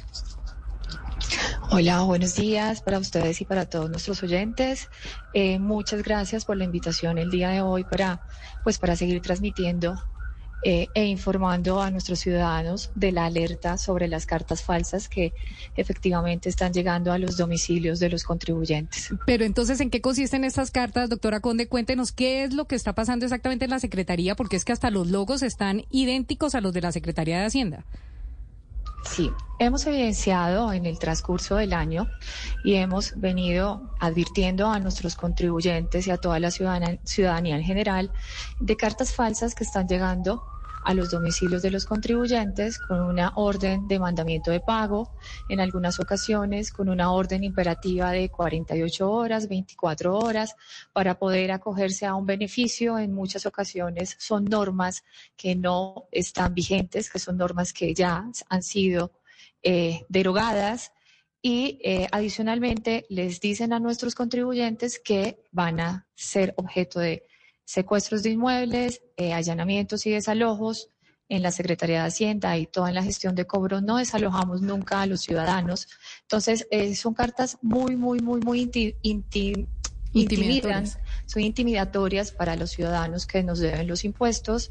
Eh, algunas ocasiones ni siquiera deben los ciudadanos impuestos y también les llegan estas cartas. Ellos vienen acá a la Secretaría de Hacienda, nos consultan y nosotros informamos que efectivamente son falsas. ¿Cómo hacerlo más eficiente? Porque obviamente ir a la Secretaría de Hacienda es una vuelta que le toma a usted medio día y la gente pues eh, medio día el tiempo es plata. Entonces, ¿uno cómo hace para poder identificar sin tener que ir directamente a la Secretaría de Hacienda que es una carta falsa o una carta verdadera? En la página de la Secretaría de Hacienda, entonces en www.haciendabogotá.gov.co, tenemos toda la información relacionada a los programas que se generan desde la Dirección de Cobro, desde la Dirección de Impuestos. Hemos eh, dejado una herramienta de fácil acceso para nuestros ciudadanos que nos permite revisar en línea las obligaciones que tienen de impuesto predial e impuesto de vehículos, que es el descarga de años anteriores. Aquí lo que nosotros pretendemos es que el ciudadano se autotienda y que vea en línea todas sus obligaciones y pueda revisar efectivamente si esta comunicación es o no es de la Secretaría de Hacienda. Sí, pero mire, señora Conde, como la carta que están mandando, la mayoría de cartas y la que tenemos ahorita y que estamos eh, viendo por el canal de YouTube, dice, le da a usted 48 horas y si no le vamos a embargar su predio. Entonces, ¿qué hace la gente eh, que recibe estas cartas? Pues de una llama a los teléfonos que aparecen ahí. En los teléfonos que aparecían hasta hace una semana, ya esos teléfonos están fuera de servicio. Pero en algún momento sí funcionaron los teléfonos y cuando la gente se comunica le dicen, mire, le vamos a, le vamos a, arreglar el, el camino, le vamos a facilitar las cosas, entonces hagamos una cosa, consigne usted a tal cuenta de la secretaría y pues la gente que va a saber si es la cuenta de la secretaría y ahí es cuando se produce la estafa. Entonces, lo que tenemos que decirle a los bogotanos es que no están enviando ustedes ningún tipo de carta para ningún tipo de cobro o ustedes sí mandan cartas y por eso es que estos esta gente se aprovecha de este recurso. Nosotros sí enviamos, pero lo que debemos transmitir a nuestros ciudadanos y siempre transmitimos son las alertas, es decir, nosotros como Secretaría de Hacienda no eh, tenemos cuentas ni de ahorros ni corrientes, solamente se paga a través de la página web por PSE o con los recibos oficiales de pago que se descargan desde la página web y estos se llevan a los bancos autorizados. Los funcionarios de la Secretaría de Hacienda no están autorizados para recibir recursos, para pedir recursos a ningún ciudadano y eh, todo lo que podemos hacer frente a beneficios tributarios nos la da la normatividad. Entonces, por eso invitamos siempre a que revisemos antes de ir a pagar o abonar o que nos digan que eh, tienen una orden de embargo, de secuestro, de allanamiento y que tiene 48 horas para hacer efectiva su pago. Esa es una de las, de las, de las condiciones que nosotros tenemos para explicarles a nuestros contribuyentes que no se dejen engañar, que no se dejen estafar, que se cercioren de la información, que revisen nuestra página web antes de hacer ningún pago.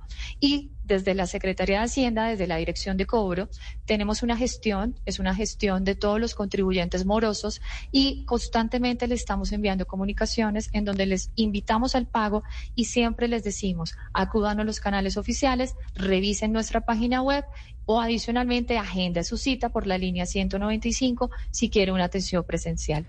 Pues directora de cobros de la Secretaría de Hacienda, Karen Conde, mil gracias por habernos explicado que estas cartas están llegando irregularmente a las casas de los bogotanos y que muchas son falsas, que no se dejen engañar. Mil gracias por haber estado aquí con nosotros. Feliz día. Muchas gracias a ustedes. Feliz día. Que estén muy bien. 11 de la mañana, 57 minutos. Antes de irnos con las noticias del mediodía, Sebastián, si estaba muy fácil su pregunta. ¿En exceso? en exceso ah. fácil. No sabe cómo respondieron. Tengo una cantidad de respuestas, pero dijimos que íbamos a regalar tres boletas dobles.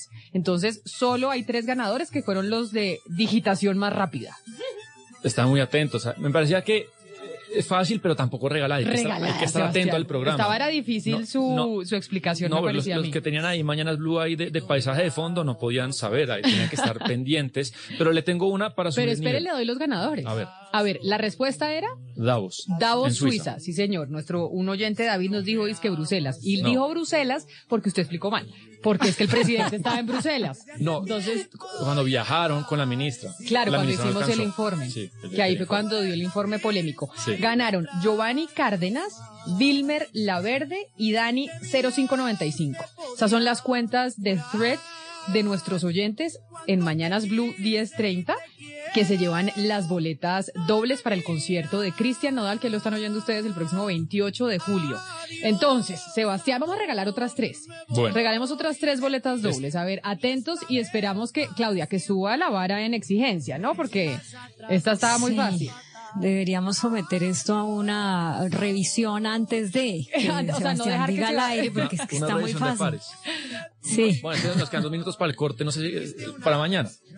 Se la, se la voto. A ver, eh, otra vez en el informe que dimos hay una empresa eh, del tema energético muy importante que está advirtiendo Camila que sí puede haber cortes de energía. Esa misma empresa la invitamos acá en marzo y dijo que no había ninguna posibilidad de que se haga racionamientos. ¿Cómo se llama esa empresa? No, eso está muy fácil, Sebastián. Y Sebastián me abre los ojos y me mira, Claudia, como, ¿esa sí le parece difícil? a mí me parece que está mucho mejor. No. Sí, no, hay que estar atentos al programa. sí, sí, esa, tiene un poquito más de dificultad. Pero además Sebastián me abre pues los ojos y me dice, ¿esa sí le parece difícil? bueno, pues vamos a ver. Entonces, los oyentes que nos escriban ahí al thread, al hilo, que acaba de poner, estamos eh, regalando boletas para el concierto de Cristian Nodal a esa pregunta de Sebastián. ¿Cuál es la empresa la empresa del sector energético, que esta semana a través de una carta advierte que puede haber recortes eh, de energía. Y que en marzo, Dijo cuando es- eh, habló en estos micrófonos, dijo que no. Exacto. Llega el mediodía. Y en Mañanas Blue continúa el análisis y el debate. Dirige Camila Zuluaga. Son las 12 del día 17 minutos y aquí seguimos conectados con ustedes en Mañanas Blue. Les damos la bienvenida a nuestros oyentes que estaban en sus noticias locales en Barranquilla, en Cali, en Bucaramanga, en Medellín.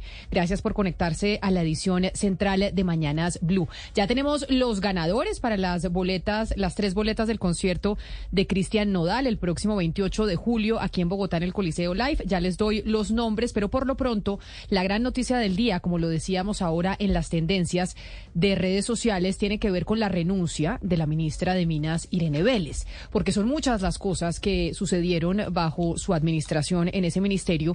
Y entre otras cosas, Blue Radio conoció una carta que la pueden ver ustedes si están conectados con nosotros a través de nuestro canal de YouTube, ahí en nuestras eh, pantallas una carta que le enviaron las principales empresas del sector energético a la ministra Irene Vélez hace aproximadamente ocho días, Sebastián. Sí, es una carta, Camila, el 11 de julio. Eh, se la encabezan a Gustavo Petro y Irene Vélez. Eh, el asunto se titula así, coyuntura institucional actual del sector energético. La firma absolutamente todo el sector de energía. Me cuentan que realmente lograr eh, esa unión eh, de todo el sector no es fácil. Está Acolgen, Andec, Andesco, Asocodis, Asoenergía y Ser Colombia. Es todo el sector, los mayoristas, eh, el sector eléctrico, minoristas. Y principalmente es una carta de cinco páginas, Camila, eh, en el que tiene tres puntos. El primero es sobre el tema de la CREG. Eh, alertan que hay varios comisionados que están encargados y no tienen la tarea de que esa sea su profesión 24 horas, eh, de que en propiedad no pueda haber una comisión reguladora si siguen muchos comisionados encargados. Dicen que por favor en el punto 2 que se decrete por pronto y se publique la norm- norm- normatividad del decreto 929, que es todo el tema de las tarifas de energía. Y por último les preocupa, Camila, el plan de expansión de energía. La demanda de energía está subiendo por el calor, por el fenómeno del niño, pero el plan de expansión no es claro.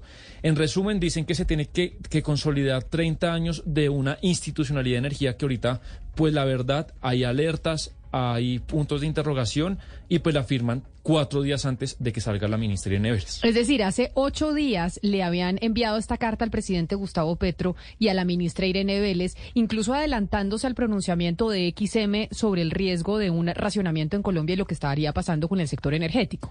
Eh, ex- textualmente no hablan de racionamiento, pero sí hablan de todas las condiciones que se están dando para que XM en su informe esta semana concluya que puede haber racionamiento, en especial lo que le, te- lo que le hablo del plan de expansión de energía. Yo esto lo, ya Camila, pues lo, lo concluyo como una tarjeta amarilla del sector. No digo al gobierno, sino al país, alertando. Y con lo de la carta de XM, pues, pues yo creo que, que el tema sí empieza a ser espinoso, eh, porque todo el sector está de acuerdo en que hay cosas que no están funcionando. Le dicen al gobierno, oiga, trabajemos de la mano, como por ejemplo que los comisionados de la CREC eh, dejen de estar, eh, pues eh, que sean en firme, que dejen de estar encargados, por ejemplo. A Colgen, Andec, Andesco, a Socodis, a su energía, Air Colombia, le mandaron esta carta que ustedes están viendo si están conectados con nosotros a través de nuestro canal de YouTube el 11 de julio de este año, hace ocho días, hoy estamos a 18, 18. sí, hace siete días, al presidente Gustavo Petro y a la ministra de Minas, eh, Irene Vélez. Asunto, coyuntura institucional actual del sector energético. Lo peor que nos podría pasar, lo peor que le podría pasar al gobierno nacional es de verdad, Claudia, enfrentar un eh, racionamiento. Yo no sé si usted se leyó ese libro de Mauricio Cárdenas cuando habla de su historia dentro del eh, sector público y cuenta, por ejemplo, y creo que incluso Juan Manuel Santos también eh, lo, lo ha mencionado en, en algunos textos, del drama y la angustia que vivieron en su momento eh, cuando Colombia se podía pagar. En, eh, durante el gobierno del presidente Juan Manuel Santos, que nunca pasó, pero que ellos tuvieron ese temor. Sí, no, no leí ese libro, Camila, pero estaríamos, eh, digamos, estaría el gobierno teniendo que enfrentar una crisis que se podría equiparar no solamente con la del apagón de hace 30 años, sino pues con la más cercana, con la que le tocó al gobierno anterior para enfrentar eh, la pandemia, lo que significó encerrar a la gente en la casa, eh, atender pues todas las necesidades de la gente que no podía trabajar y por ende no podía comer y además conseguir las vacunas. Sería algo que yo creo que se podría comparar y pues que esperemos que no lleguemos a, una situación que le ponga al gobierno este reto porque hay suficientes retos que atender.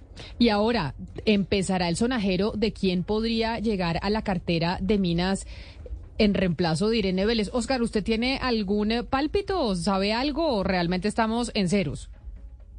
Camila, estamos en cero, mm, pero le quiero contar algo y le voy a hacer una lectura política muy rápida. Si el gobierno está pensando recomponer todo el tema del Congreso de la República para buscar nuevas fuerzas y que le permitan sacar adelante sus leyes, yo pensaría que ese ministerio, ese ministerio o es ofrecido o va a ser pedido por aquellos partidos que están esperando del gobierno una mayor generosidad. Estoy hablando del partido de la U, el Partido Liberal y otros partidos. Es decir, esa cartera, ahora que no va a quedar en cabeza de la ministra, que era del riñón del doctor Petro, eh, seguramente va a ser muy pedida y seguramente va a estar por ese lado. Si el presidente Petro está realmente considerando la posibilidad de abrir el espectro y buscar una mayor amplitud política, porque si lo que busca es radicalizarse mucho más en sus posturas, entonces vamos a tener allí en el Ministerio de Minas otra persona igual o, bueno, o peor quizás que la doctora Vélez.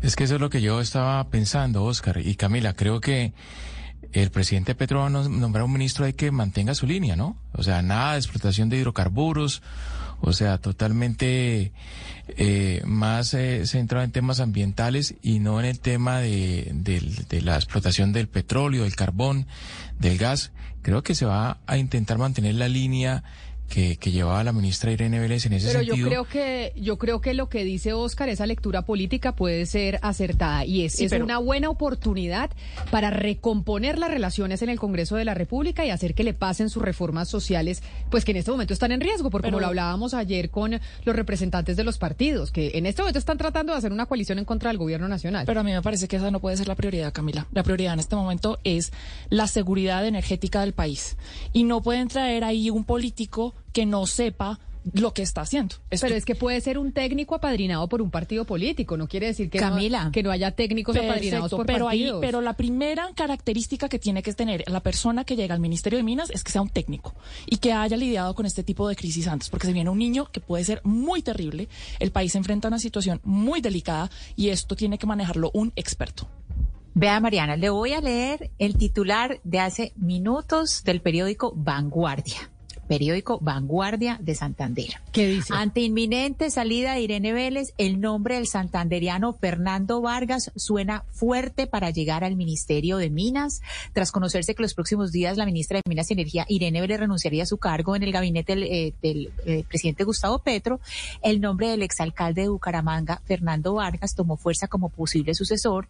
Recordemos que el señor Vargas eh, iba a estar compitiendo con Rodolfo Hernández por la gobernación. Eh, o, pues tenía esa intención. Entonces, eh, ahí hay que tener eh, en cuenta ese pero ese yo no sé quién es ese señor Vargas pero es y, seguramente pues vanguardia sacando ahí poniendo a sonar miembros del, del departamento porque aquí las regiones son importantes.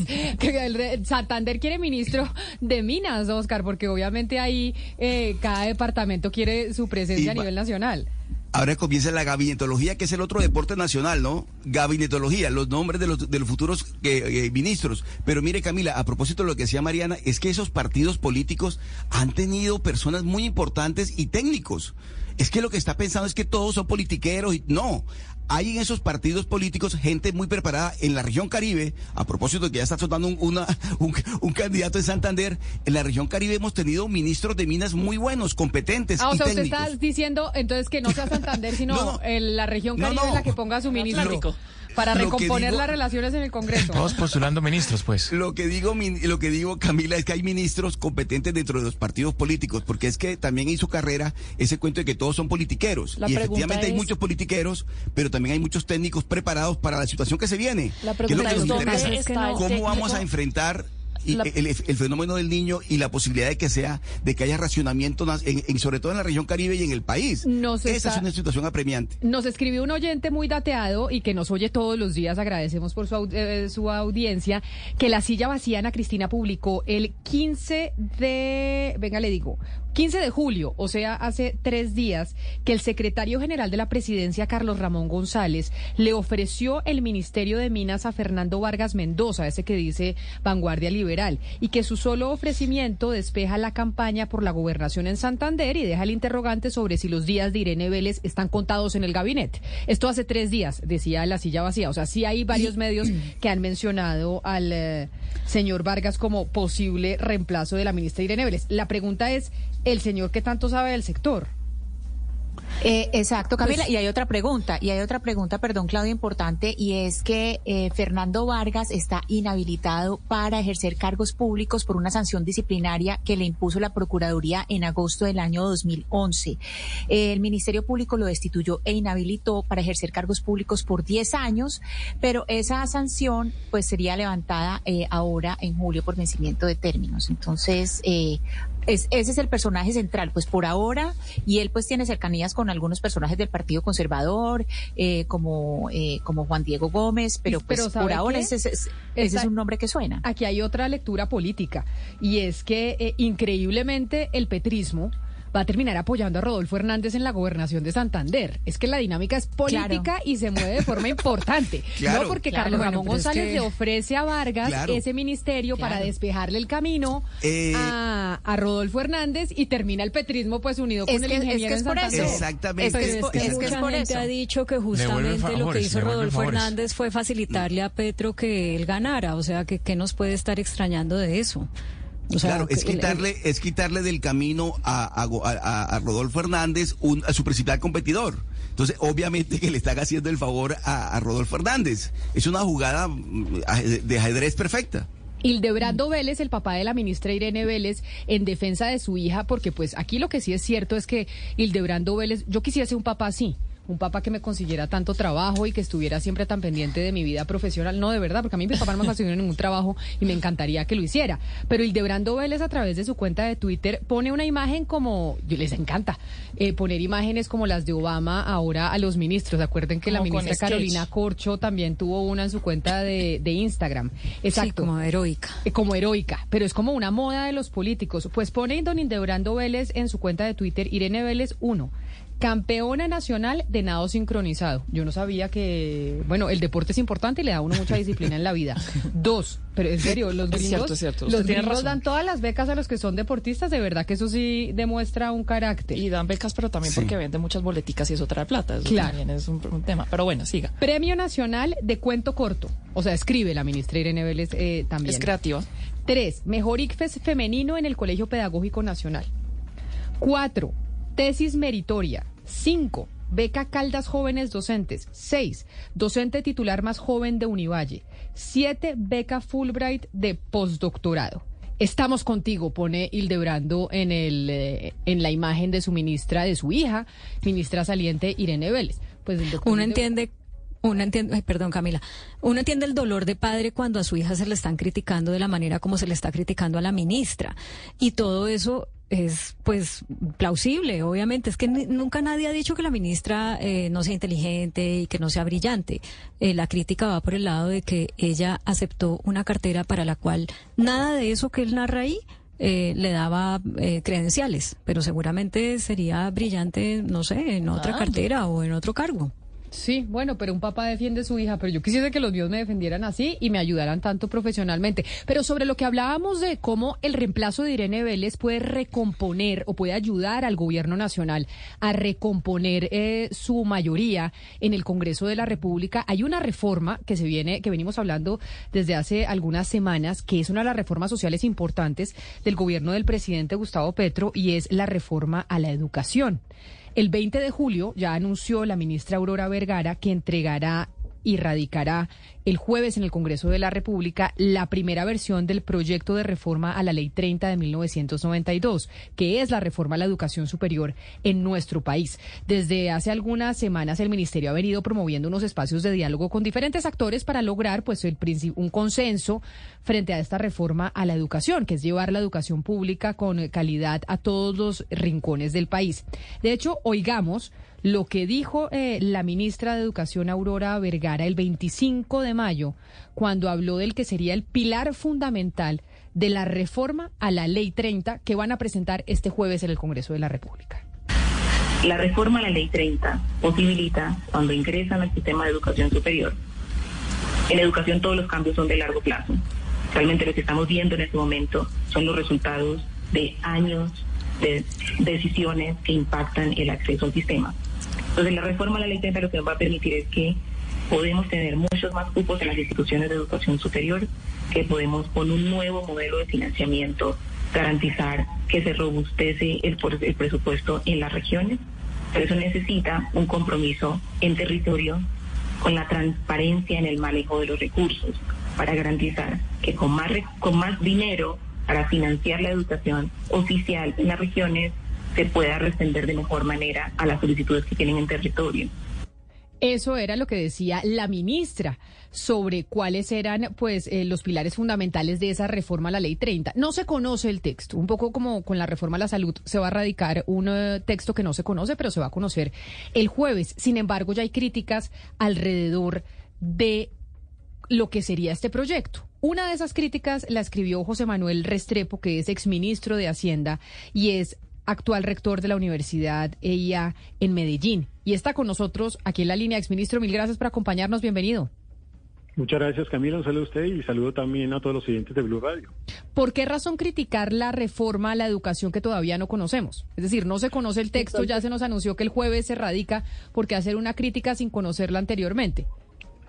Tal vez lo primero y más importante es que así como yo señalaba o hacía un argumento en el sentido de que debía abrirse un mayor nivel de consenso en la construcción de esta iniciativa. Igualmente destacaba el hecho de que se necesita una reforma a la educación superior. Creo que entre otras, además, fruto de ese tipo de comentarios y muchos más de distintas asociaciones, ya la ministra formalmente señaló, y eso lo celebro, que efectivamente se va a presentar el 20 de julio, pero frente al pueblo, no al Congreso de la República, lo que significa que va a haber un espacio adicional de concertación, de construcción colectiva y de discusión pública con distintos actores en referencia al sistema de educación superior para que esta iniciativa, conocida ya el articulado por todos, pueda ser una construcción colectiva mucho más profunda y que además la reforma responda realmente a las necesidades del sector de la educación superior. Exministro Restrepo, usted pues tiene un largo recorrido en la academia, pero también tiene muy fresco las cuentas claras del país porque hace poco era ministro de Hacienda. Se habla mucho de aumentar el presupuesto y más presupuesto y más presupuesto. ¿Usted creería que con la plata que tiene el país esa es la, la prioridad, aumentar presupuesto o usted ajustaría por otros lados para mejorar la educación superior? Aquí hay un compromiso que tiene el gobierno nacional y es loable de poder avanzar en por lo menos 500 mil nuevos cupos en educación superior. Eso significaría transitar Colombia del 53 al 62% de cobertura, cosa que es deseable. Ese propósito eh, se conjuga con otros dos propósitos. Uno es cómo lograr mayores recursos de financiación a las universidades oficiales que lo necesitan también, esto hace referencia a la modificación de dos artículos puntuales, el 86 y el 87 de la Ley 30 de Educación Superior, entre otras para atender una cantidad de necesidades de infraestructura. Y también hay un propósito de fortalecer toda la capacidad de bienestar de las universidades. Todo eso supone recursos adicionales. Ahora, Sebastián, ¿de dónde se van a obtener esos recursos? Yo creo que eso hace parte de la discusión que tenemos que dar y en donde es indispensable, como no sucedió en otras reformas, contar con el, documento formal del Ministerio de Hacienda sobre la real capacidad para lograr esos recursos que, insisto, se necesitan, pero que evidentemente compiten con otra serie de necesidades que hay hoy a nivel nacional. Y ya lo vimos en el último marco fiscal de mediano plazo, pues hay un espacio muy limitado de gasto y de inversión pública en este momento. Rector Restrepo, entre los ejes fundamentales de, la ley, de esta reforma de la ley de educación, está el sistema de aseguramiento de la calidad eh, y se, plantea pues la idea de, reestructurarlo. Eh, ¿En qué términos se debería dar esta conversación de esa reestructuración y cómo sería la diferencia entre universidad pública y privada? ¿Cómo sería, cómo serían esos, en esos dos eh, escenarios? A ver, lo primero, Mariana, es que yo creo que es indispensable que la reforma, y ojalá sea así, todavía no se ve reflejado, por lo menos en los primeros comentarios por parte del gobierno nacional, efectivamente, eh, pues destaque el hecho de que este históricamente ha sido un sistema de educación superior mixto, en donde conviven universidades oficiales y universidades no oficiales, sin ánimo de lucro, y en donde todas prestan un bien público. Esa característica de un sistema mixto yo creo que es muy importante y ha sido pues un elemento importante y destacable del sistema de educación superior colombiano. Habiendo dicho eso, incluso yo lo dije también en mi artículo, a mí me parece que esta propuesta es una iniciativa bonita para avanzar en dos frentes. Uno, revisar el sistema de aseguramiento de la calidad. Parte de ese sistema de aseguramiento de la calidad pues tiene bastante tiempo ya en operación y el sistema de educación superior ha cambiado en Colombia y en el mundo. Y dos, cómo facilitar la innovación de programas académicos. Es que no tiene ningún sentido, como hoy sucede, que cuando uno crea en una universidad un programa nuevo, eso puede llegar a durar hasta tres años en procesos de aprobación. Eso no tiene ninguna presentación. Ese modelo no convive con la necesidad de innovar en educación superior y hoy la dinámica del conocimiento es tal que se necesitan mecanismos que faciliten esos procesos de innovación. Y simultáneamente un sistema de aseguramiento de la calidad que reconozca hoy también diversidad dentro del sistema de educación superior. Hay instituciones de distintos tipos, técnicas, tecnológicas, universitarias, universidades. La calidad no es una sola en el modelo universitario colombiano o el modelo de educación superior colombiano. Entonces yo siento que el, la reforma es una oportunidad para avanzar por lo menos en esos dos frentes también, reconociendo que este es un sistema mixto. Pero entonces usted reconoce, doctor Restrepo, que con la ministra eh, actual, Aurora Vergara, sí hay esa posibilidad desde las universidades de hacer un diálogo y de presentar una reforma que coincidan todos los sectores que sea la mejor para mejorar la educación superior en el país. Un poco haciendo la comparación con lo que pasó con la reforma a la salud. ¿Usted cree que esta sí hay una posibilidad mayor de que salga una reforma consensuada? Conociendo a la ministra Vergara, creo que ella está abierta a la construcción de consensos y de diálogo. Y entre otras, además, la respuesta que dio a las conversaciones que tuvo recientemente con las universidades no oficiales y también con otros actores del sistema de educación superior colombiano, al, al responder que se abre entonces esa discusión sin la presentación formal al Congreso de la República el 20 de julio, pero ya con texto formal de la reforma a la educación superior, me parece que es muy destacable y demuestra el ánimo y el espíritu que tiene la ministra Vergara, Vergara para construir ese consenso. Doctor Restrepo, exministro de Hacienda y además actual, eh, de la, eh, actual rector de la universidad, ella en Medellín, mil gracias por estar con nosotros y hablarnos de esa columna que escribió usted precisamente sobre este tema, la reforma a la educación que va a presentar el gobierno nacional el jueves 20 de julio en la instalación del Congreso Nacional. Feliz día.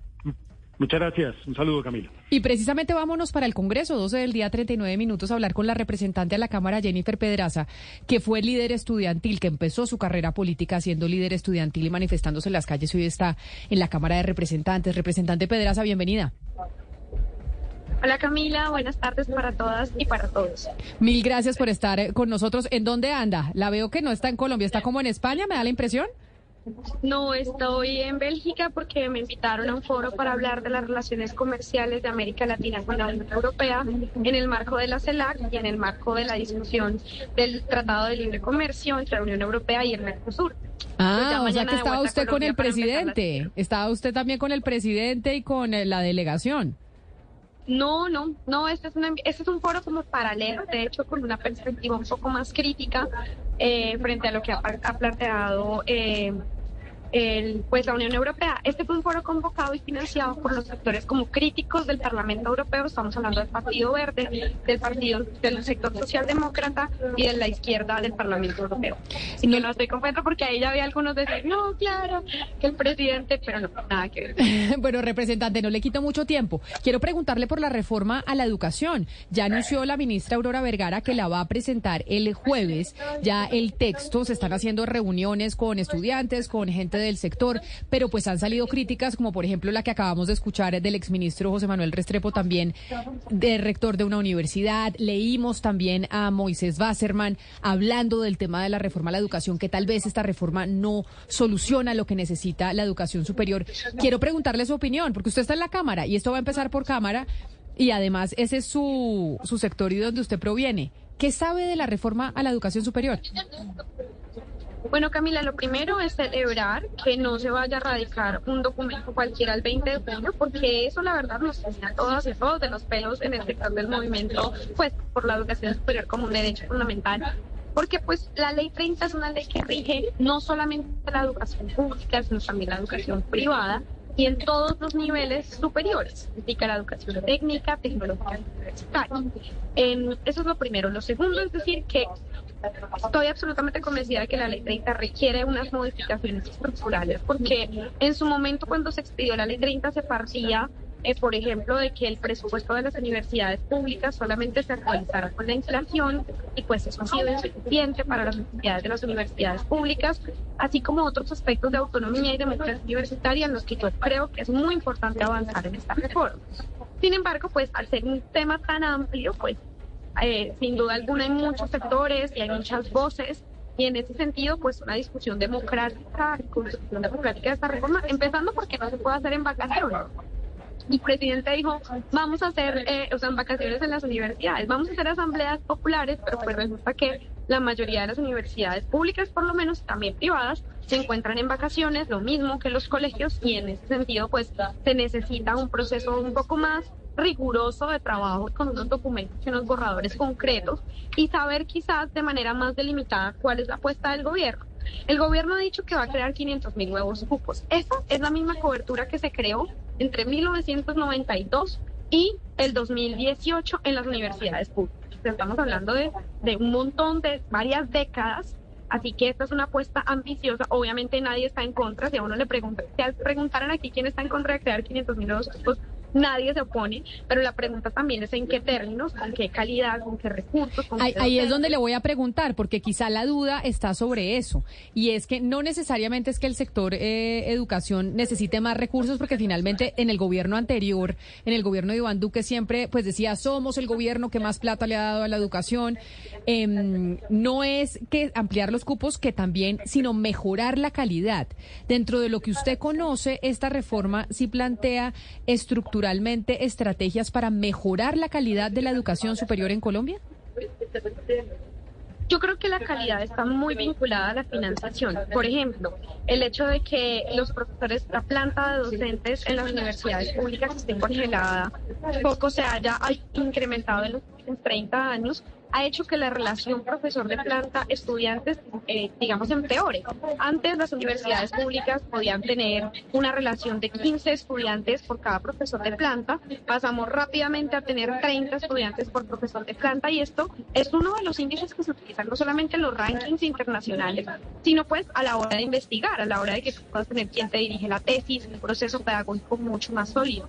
El hecho de que se caigan los techos en las universidades públicas, que no haya recursos para las salidas de campo y algo tan duro como lo que nosotros vivimos en la Universidad Nacional Camila, es que no tengamos acceso a las bases de datos que son necesarias para cualquier proceso de investigación, porque las bases de datos se cotizan en dólares. Entonces las universidades no han podido atender esas necesidades urgentes eh, para mejorar su calidad vinculadas a los recursos. O sea, la calidad es un asunto que sí o sí, a mi parecer, va acompañada no solamente de más recursos, sino también, es verdad, de mejor, mejor manejados, como como decía Sebastián, em, yo entiendo esa crítica porque lamentablemente hemos tenido casos de corrupción en varias universidades públicas, pero a mi parecer ese es un problema de que las direcciones y las rectorías de las universidades pues lamentablemente no las eligen las comunidades universitarias, sino que tienen una injerencia altísima de las gobernaciones y de los gobiernos territoriales. Y eso termina convirtiendo a las universidades, que cada vez tienen menos recursos para tener a sus trabajadores y profesores de planta, en lugares pues para firmar contratos y crear puestos de empleo. Y en ese sentido pues a mi parecer eh, avanzar en autonomía y democracia en la elección de las directivas podría ser una buena estrategia para que dejen de feriarse el presupuesto de las universidades. Representante Pedraza, pero entonces siguiendo esa conversación sobre el sistema de aseguramiento de calidad, cómo eh, asegurar la calidad en las universidades, hay un punto importante sobre la evaluación de los profesores, más allá de, la escala, de la escala docente, pues mirar el, el desempeño y otros asuntos que incluso creo que lo hemos hablado con usted en estos, eh, en estos micrófonos de distintos eh, escándalos en, que se ven eh, implicados los profesores. ¿Cómo, ¿Cómo llevar esa conversación sobre la evaluación de los profesores, sobre todo los profesores que están con sindicatos y que eso tiene un fuero de protección además? Pues yo creo que para esa conversación lo principal es convocar a los docentes y a las docentes y no solamente al profesorado, digamos, sindicalizado, que por supuesto es muy importante, sino a todas y todos los profesores. Lo bueno de, de, digamos, de ser profesor de planta en una universidad, pues es que tu contrato, digamos, no depende de caerle bien al rector para que te renueven el contrato y en ese sentido, pues son maestros además muy cualificados. Yo sé que ha habido casos, digamos, críticos sobre salarios muy altos, pero francamente no son la norma, no son el promedio. Y por el contrario, sí es el promedio profesores que se esfuerzan un montón por publicar, por investigar, aún con múltiples restricciones, como les acaba de contar. Nada más el hecho de no tener acceso a las bases de datos para un investigador, pues te permite estar actualizado frente a los papers y las últimas investigaciones con temas detallados. Así que yo creo que lo primero es convocar a los maestros científicos y en, en, algo estoy de acuerdo con lo que decía el ministro José Manuel, y es que este es un sistema mixto, sin duda alguna. Y para esta discusión vamos a tener que diferenciar a las universidades públicas de las universidades privadas para bien, a reconocer que tienen eh, características particulares, pues unas principalmente del Estado las otras principalmente de las matrículas, es, digamos, algo natural en un sistema mixto, eh, y eso también implica diferencias en el régimen laboral de los docentes. No es lo mismo el régimen laboral de los profesores en las universidades privadas que en las universidades públicas.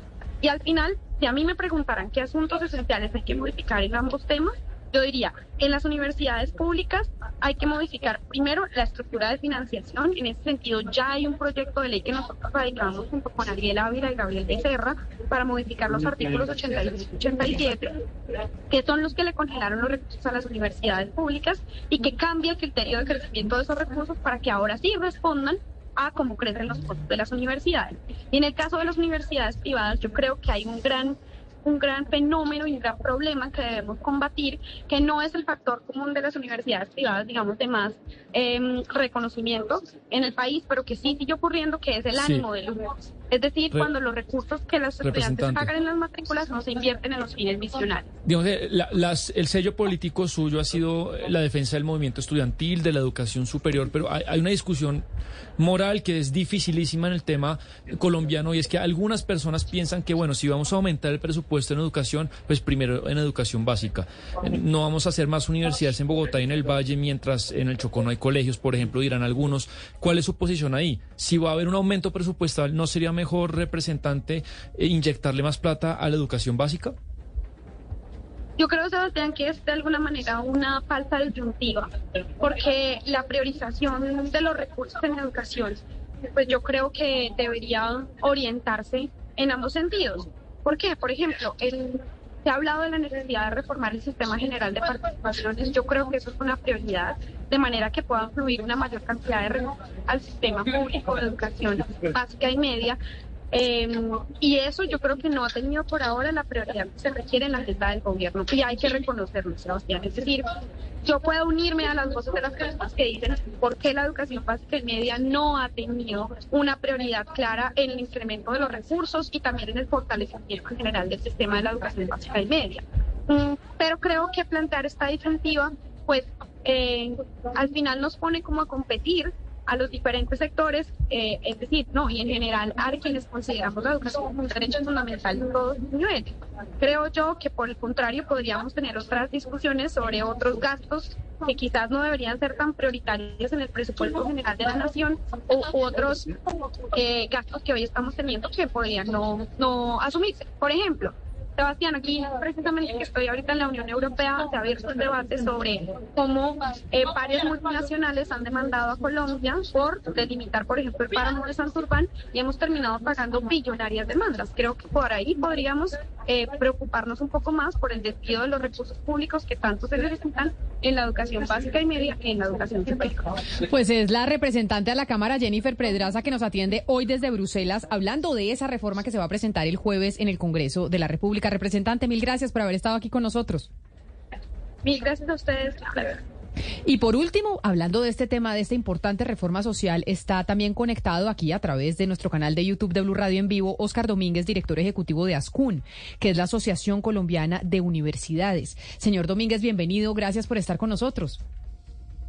Zuluaga, no, a ustedes la invitación y la preocupación sobre estos asuntos tan necesarios para nuestro país. Muchas gracias por la invitación. ¿Qué saben ustedes de la reforma, de la socialización que ha hecho el gobierno nacional, la ministra Aurora Vergara? ¿Qué conocen específicamente de lo que se va a presentar el jueves?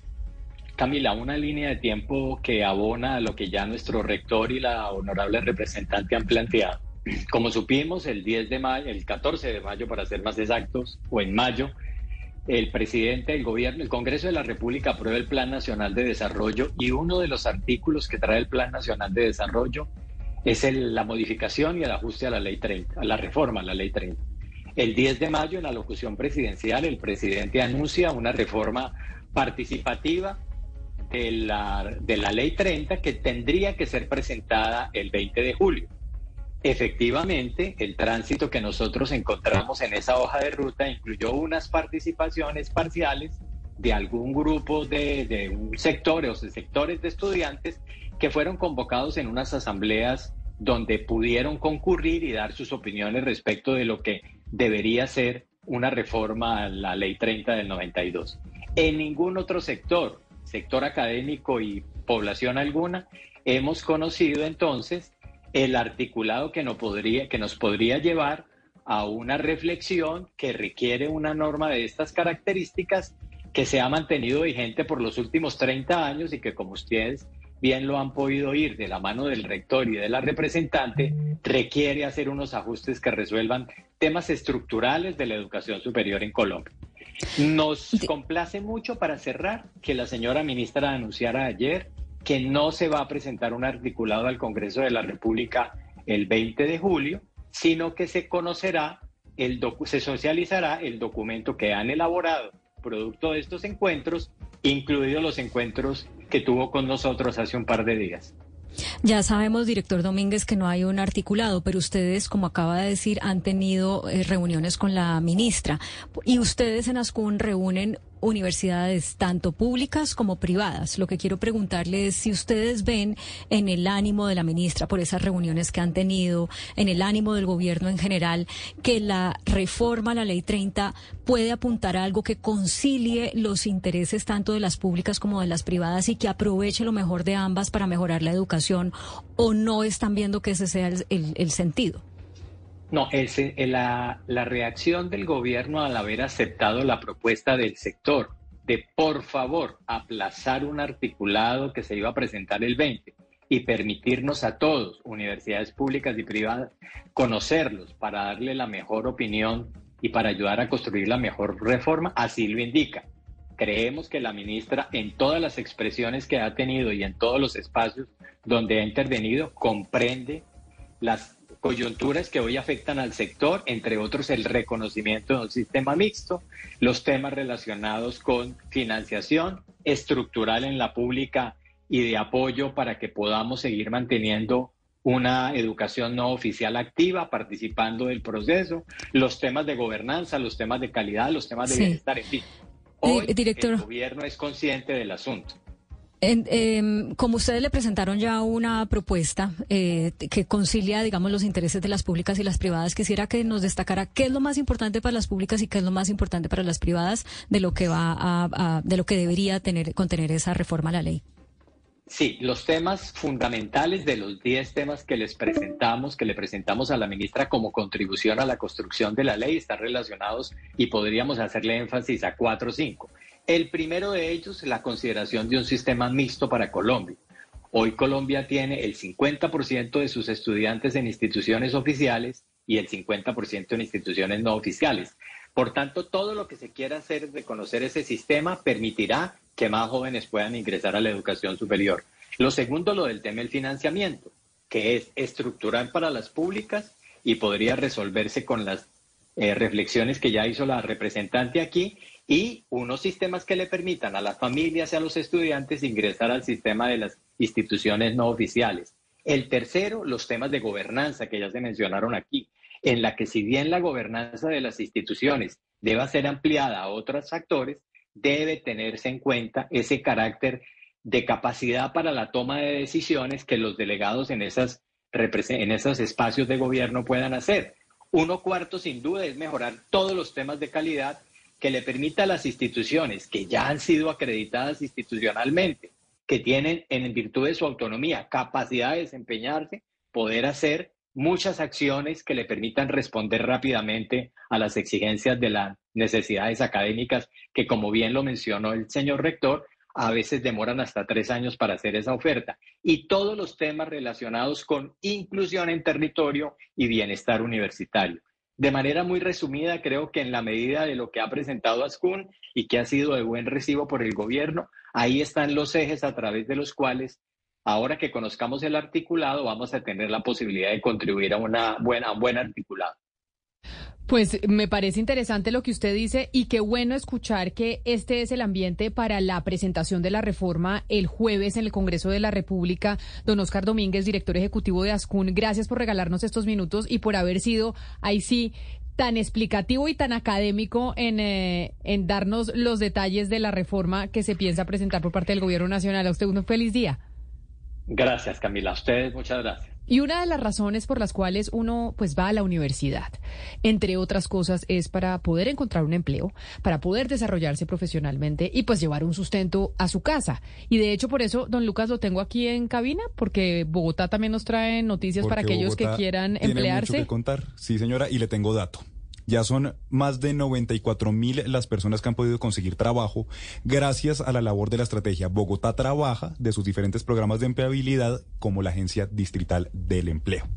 Entonces, no sé si hay alguien interesado. O sea, eso es como un LinkedIn, de, pero del distrito. Le dan algunas herramientas, por ejemplo, Camila, hay beneficios, formación gratuita en cómo hacer la hoja de vida, cómo hacer una buena presentación personal, cómo hacer una buena entrevista de trabajo, cómo desarrollar, proyectos de vida, orientación al cliente, actitud de servicio, trabajo en equipo y manejo de emociones. Básicamente le enseñan pues cómo poder destacarse en esto y las personas que quieran inscribirse lo pueden hacer en la Agencia Digital del Empleo a través de la página web www.bogotatrabaja.gov.co y aquí van a recibir esta orientación para poder obtener el empleo de acuerdo con el perfil profesional que tengan. Pero eso me parece, sabe que una super asesoría, yo no sé Mariana, cuando usted estaba en la universidad, no tuvo una clase, yo tuve en la universidad una clase específica que me enseñaba a mí, uno, cómo hacer mi LinkedIn, dos, cómo presentar mi hoja de vida, tres, cómo presentarme en las entrevistas de trabajo, porque a veces la gente no es consciente que preparar una entrevista de trabajo, preparar su hoja de vida,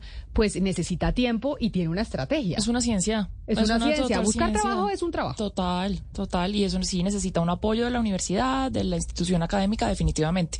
Además, eso ayuda a las perspectivas de las, de las universidades también para atraer otros más estudiantes en el futuro. El hecho de que sus estudiantes se gradúen con trabajo. Pues ahora Bogotá entonces le está prestando usted el servicio. ¿En dónde? Sí, señora. Entonces, si quieren consultar convocatorias o conocer estos beneficios como por ejemplo cómo hacer una buena hoja de vida, pueden entrar a www.bogotatrabaja.gov.co y aparte de esto, la Agencia Distrital del Empleo tiene unidad móvil, Camila, que recorre y opera en seis localidades. Este mes está en Suba y también está en los supercades, en las manzanas del cuidado y en los kioscos de atención. Ese, eso me parece importante porque sí es bueno ayudarle a la gente a asesorarse a la hora de buscar trabajo, porque creo que una de las grandes falencias que existe a la hora de poder conectar la demanda que hay por cierto empleador y el empleado, el empleado que está ahí es no, el empleado no saber venderse, es que uno se tiene que vender y vender lo que sabe hacer y, hacerlo pues bien. imagínese que alguien va a oír a 40 personas al día. Dice, tengo poca paciencia para oírlo usted. No tengo nada en contra suyo,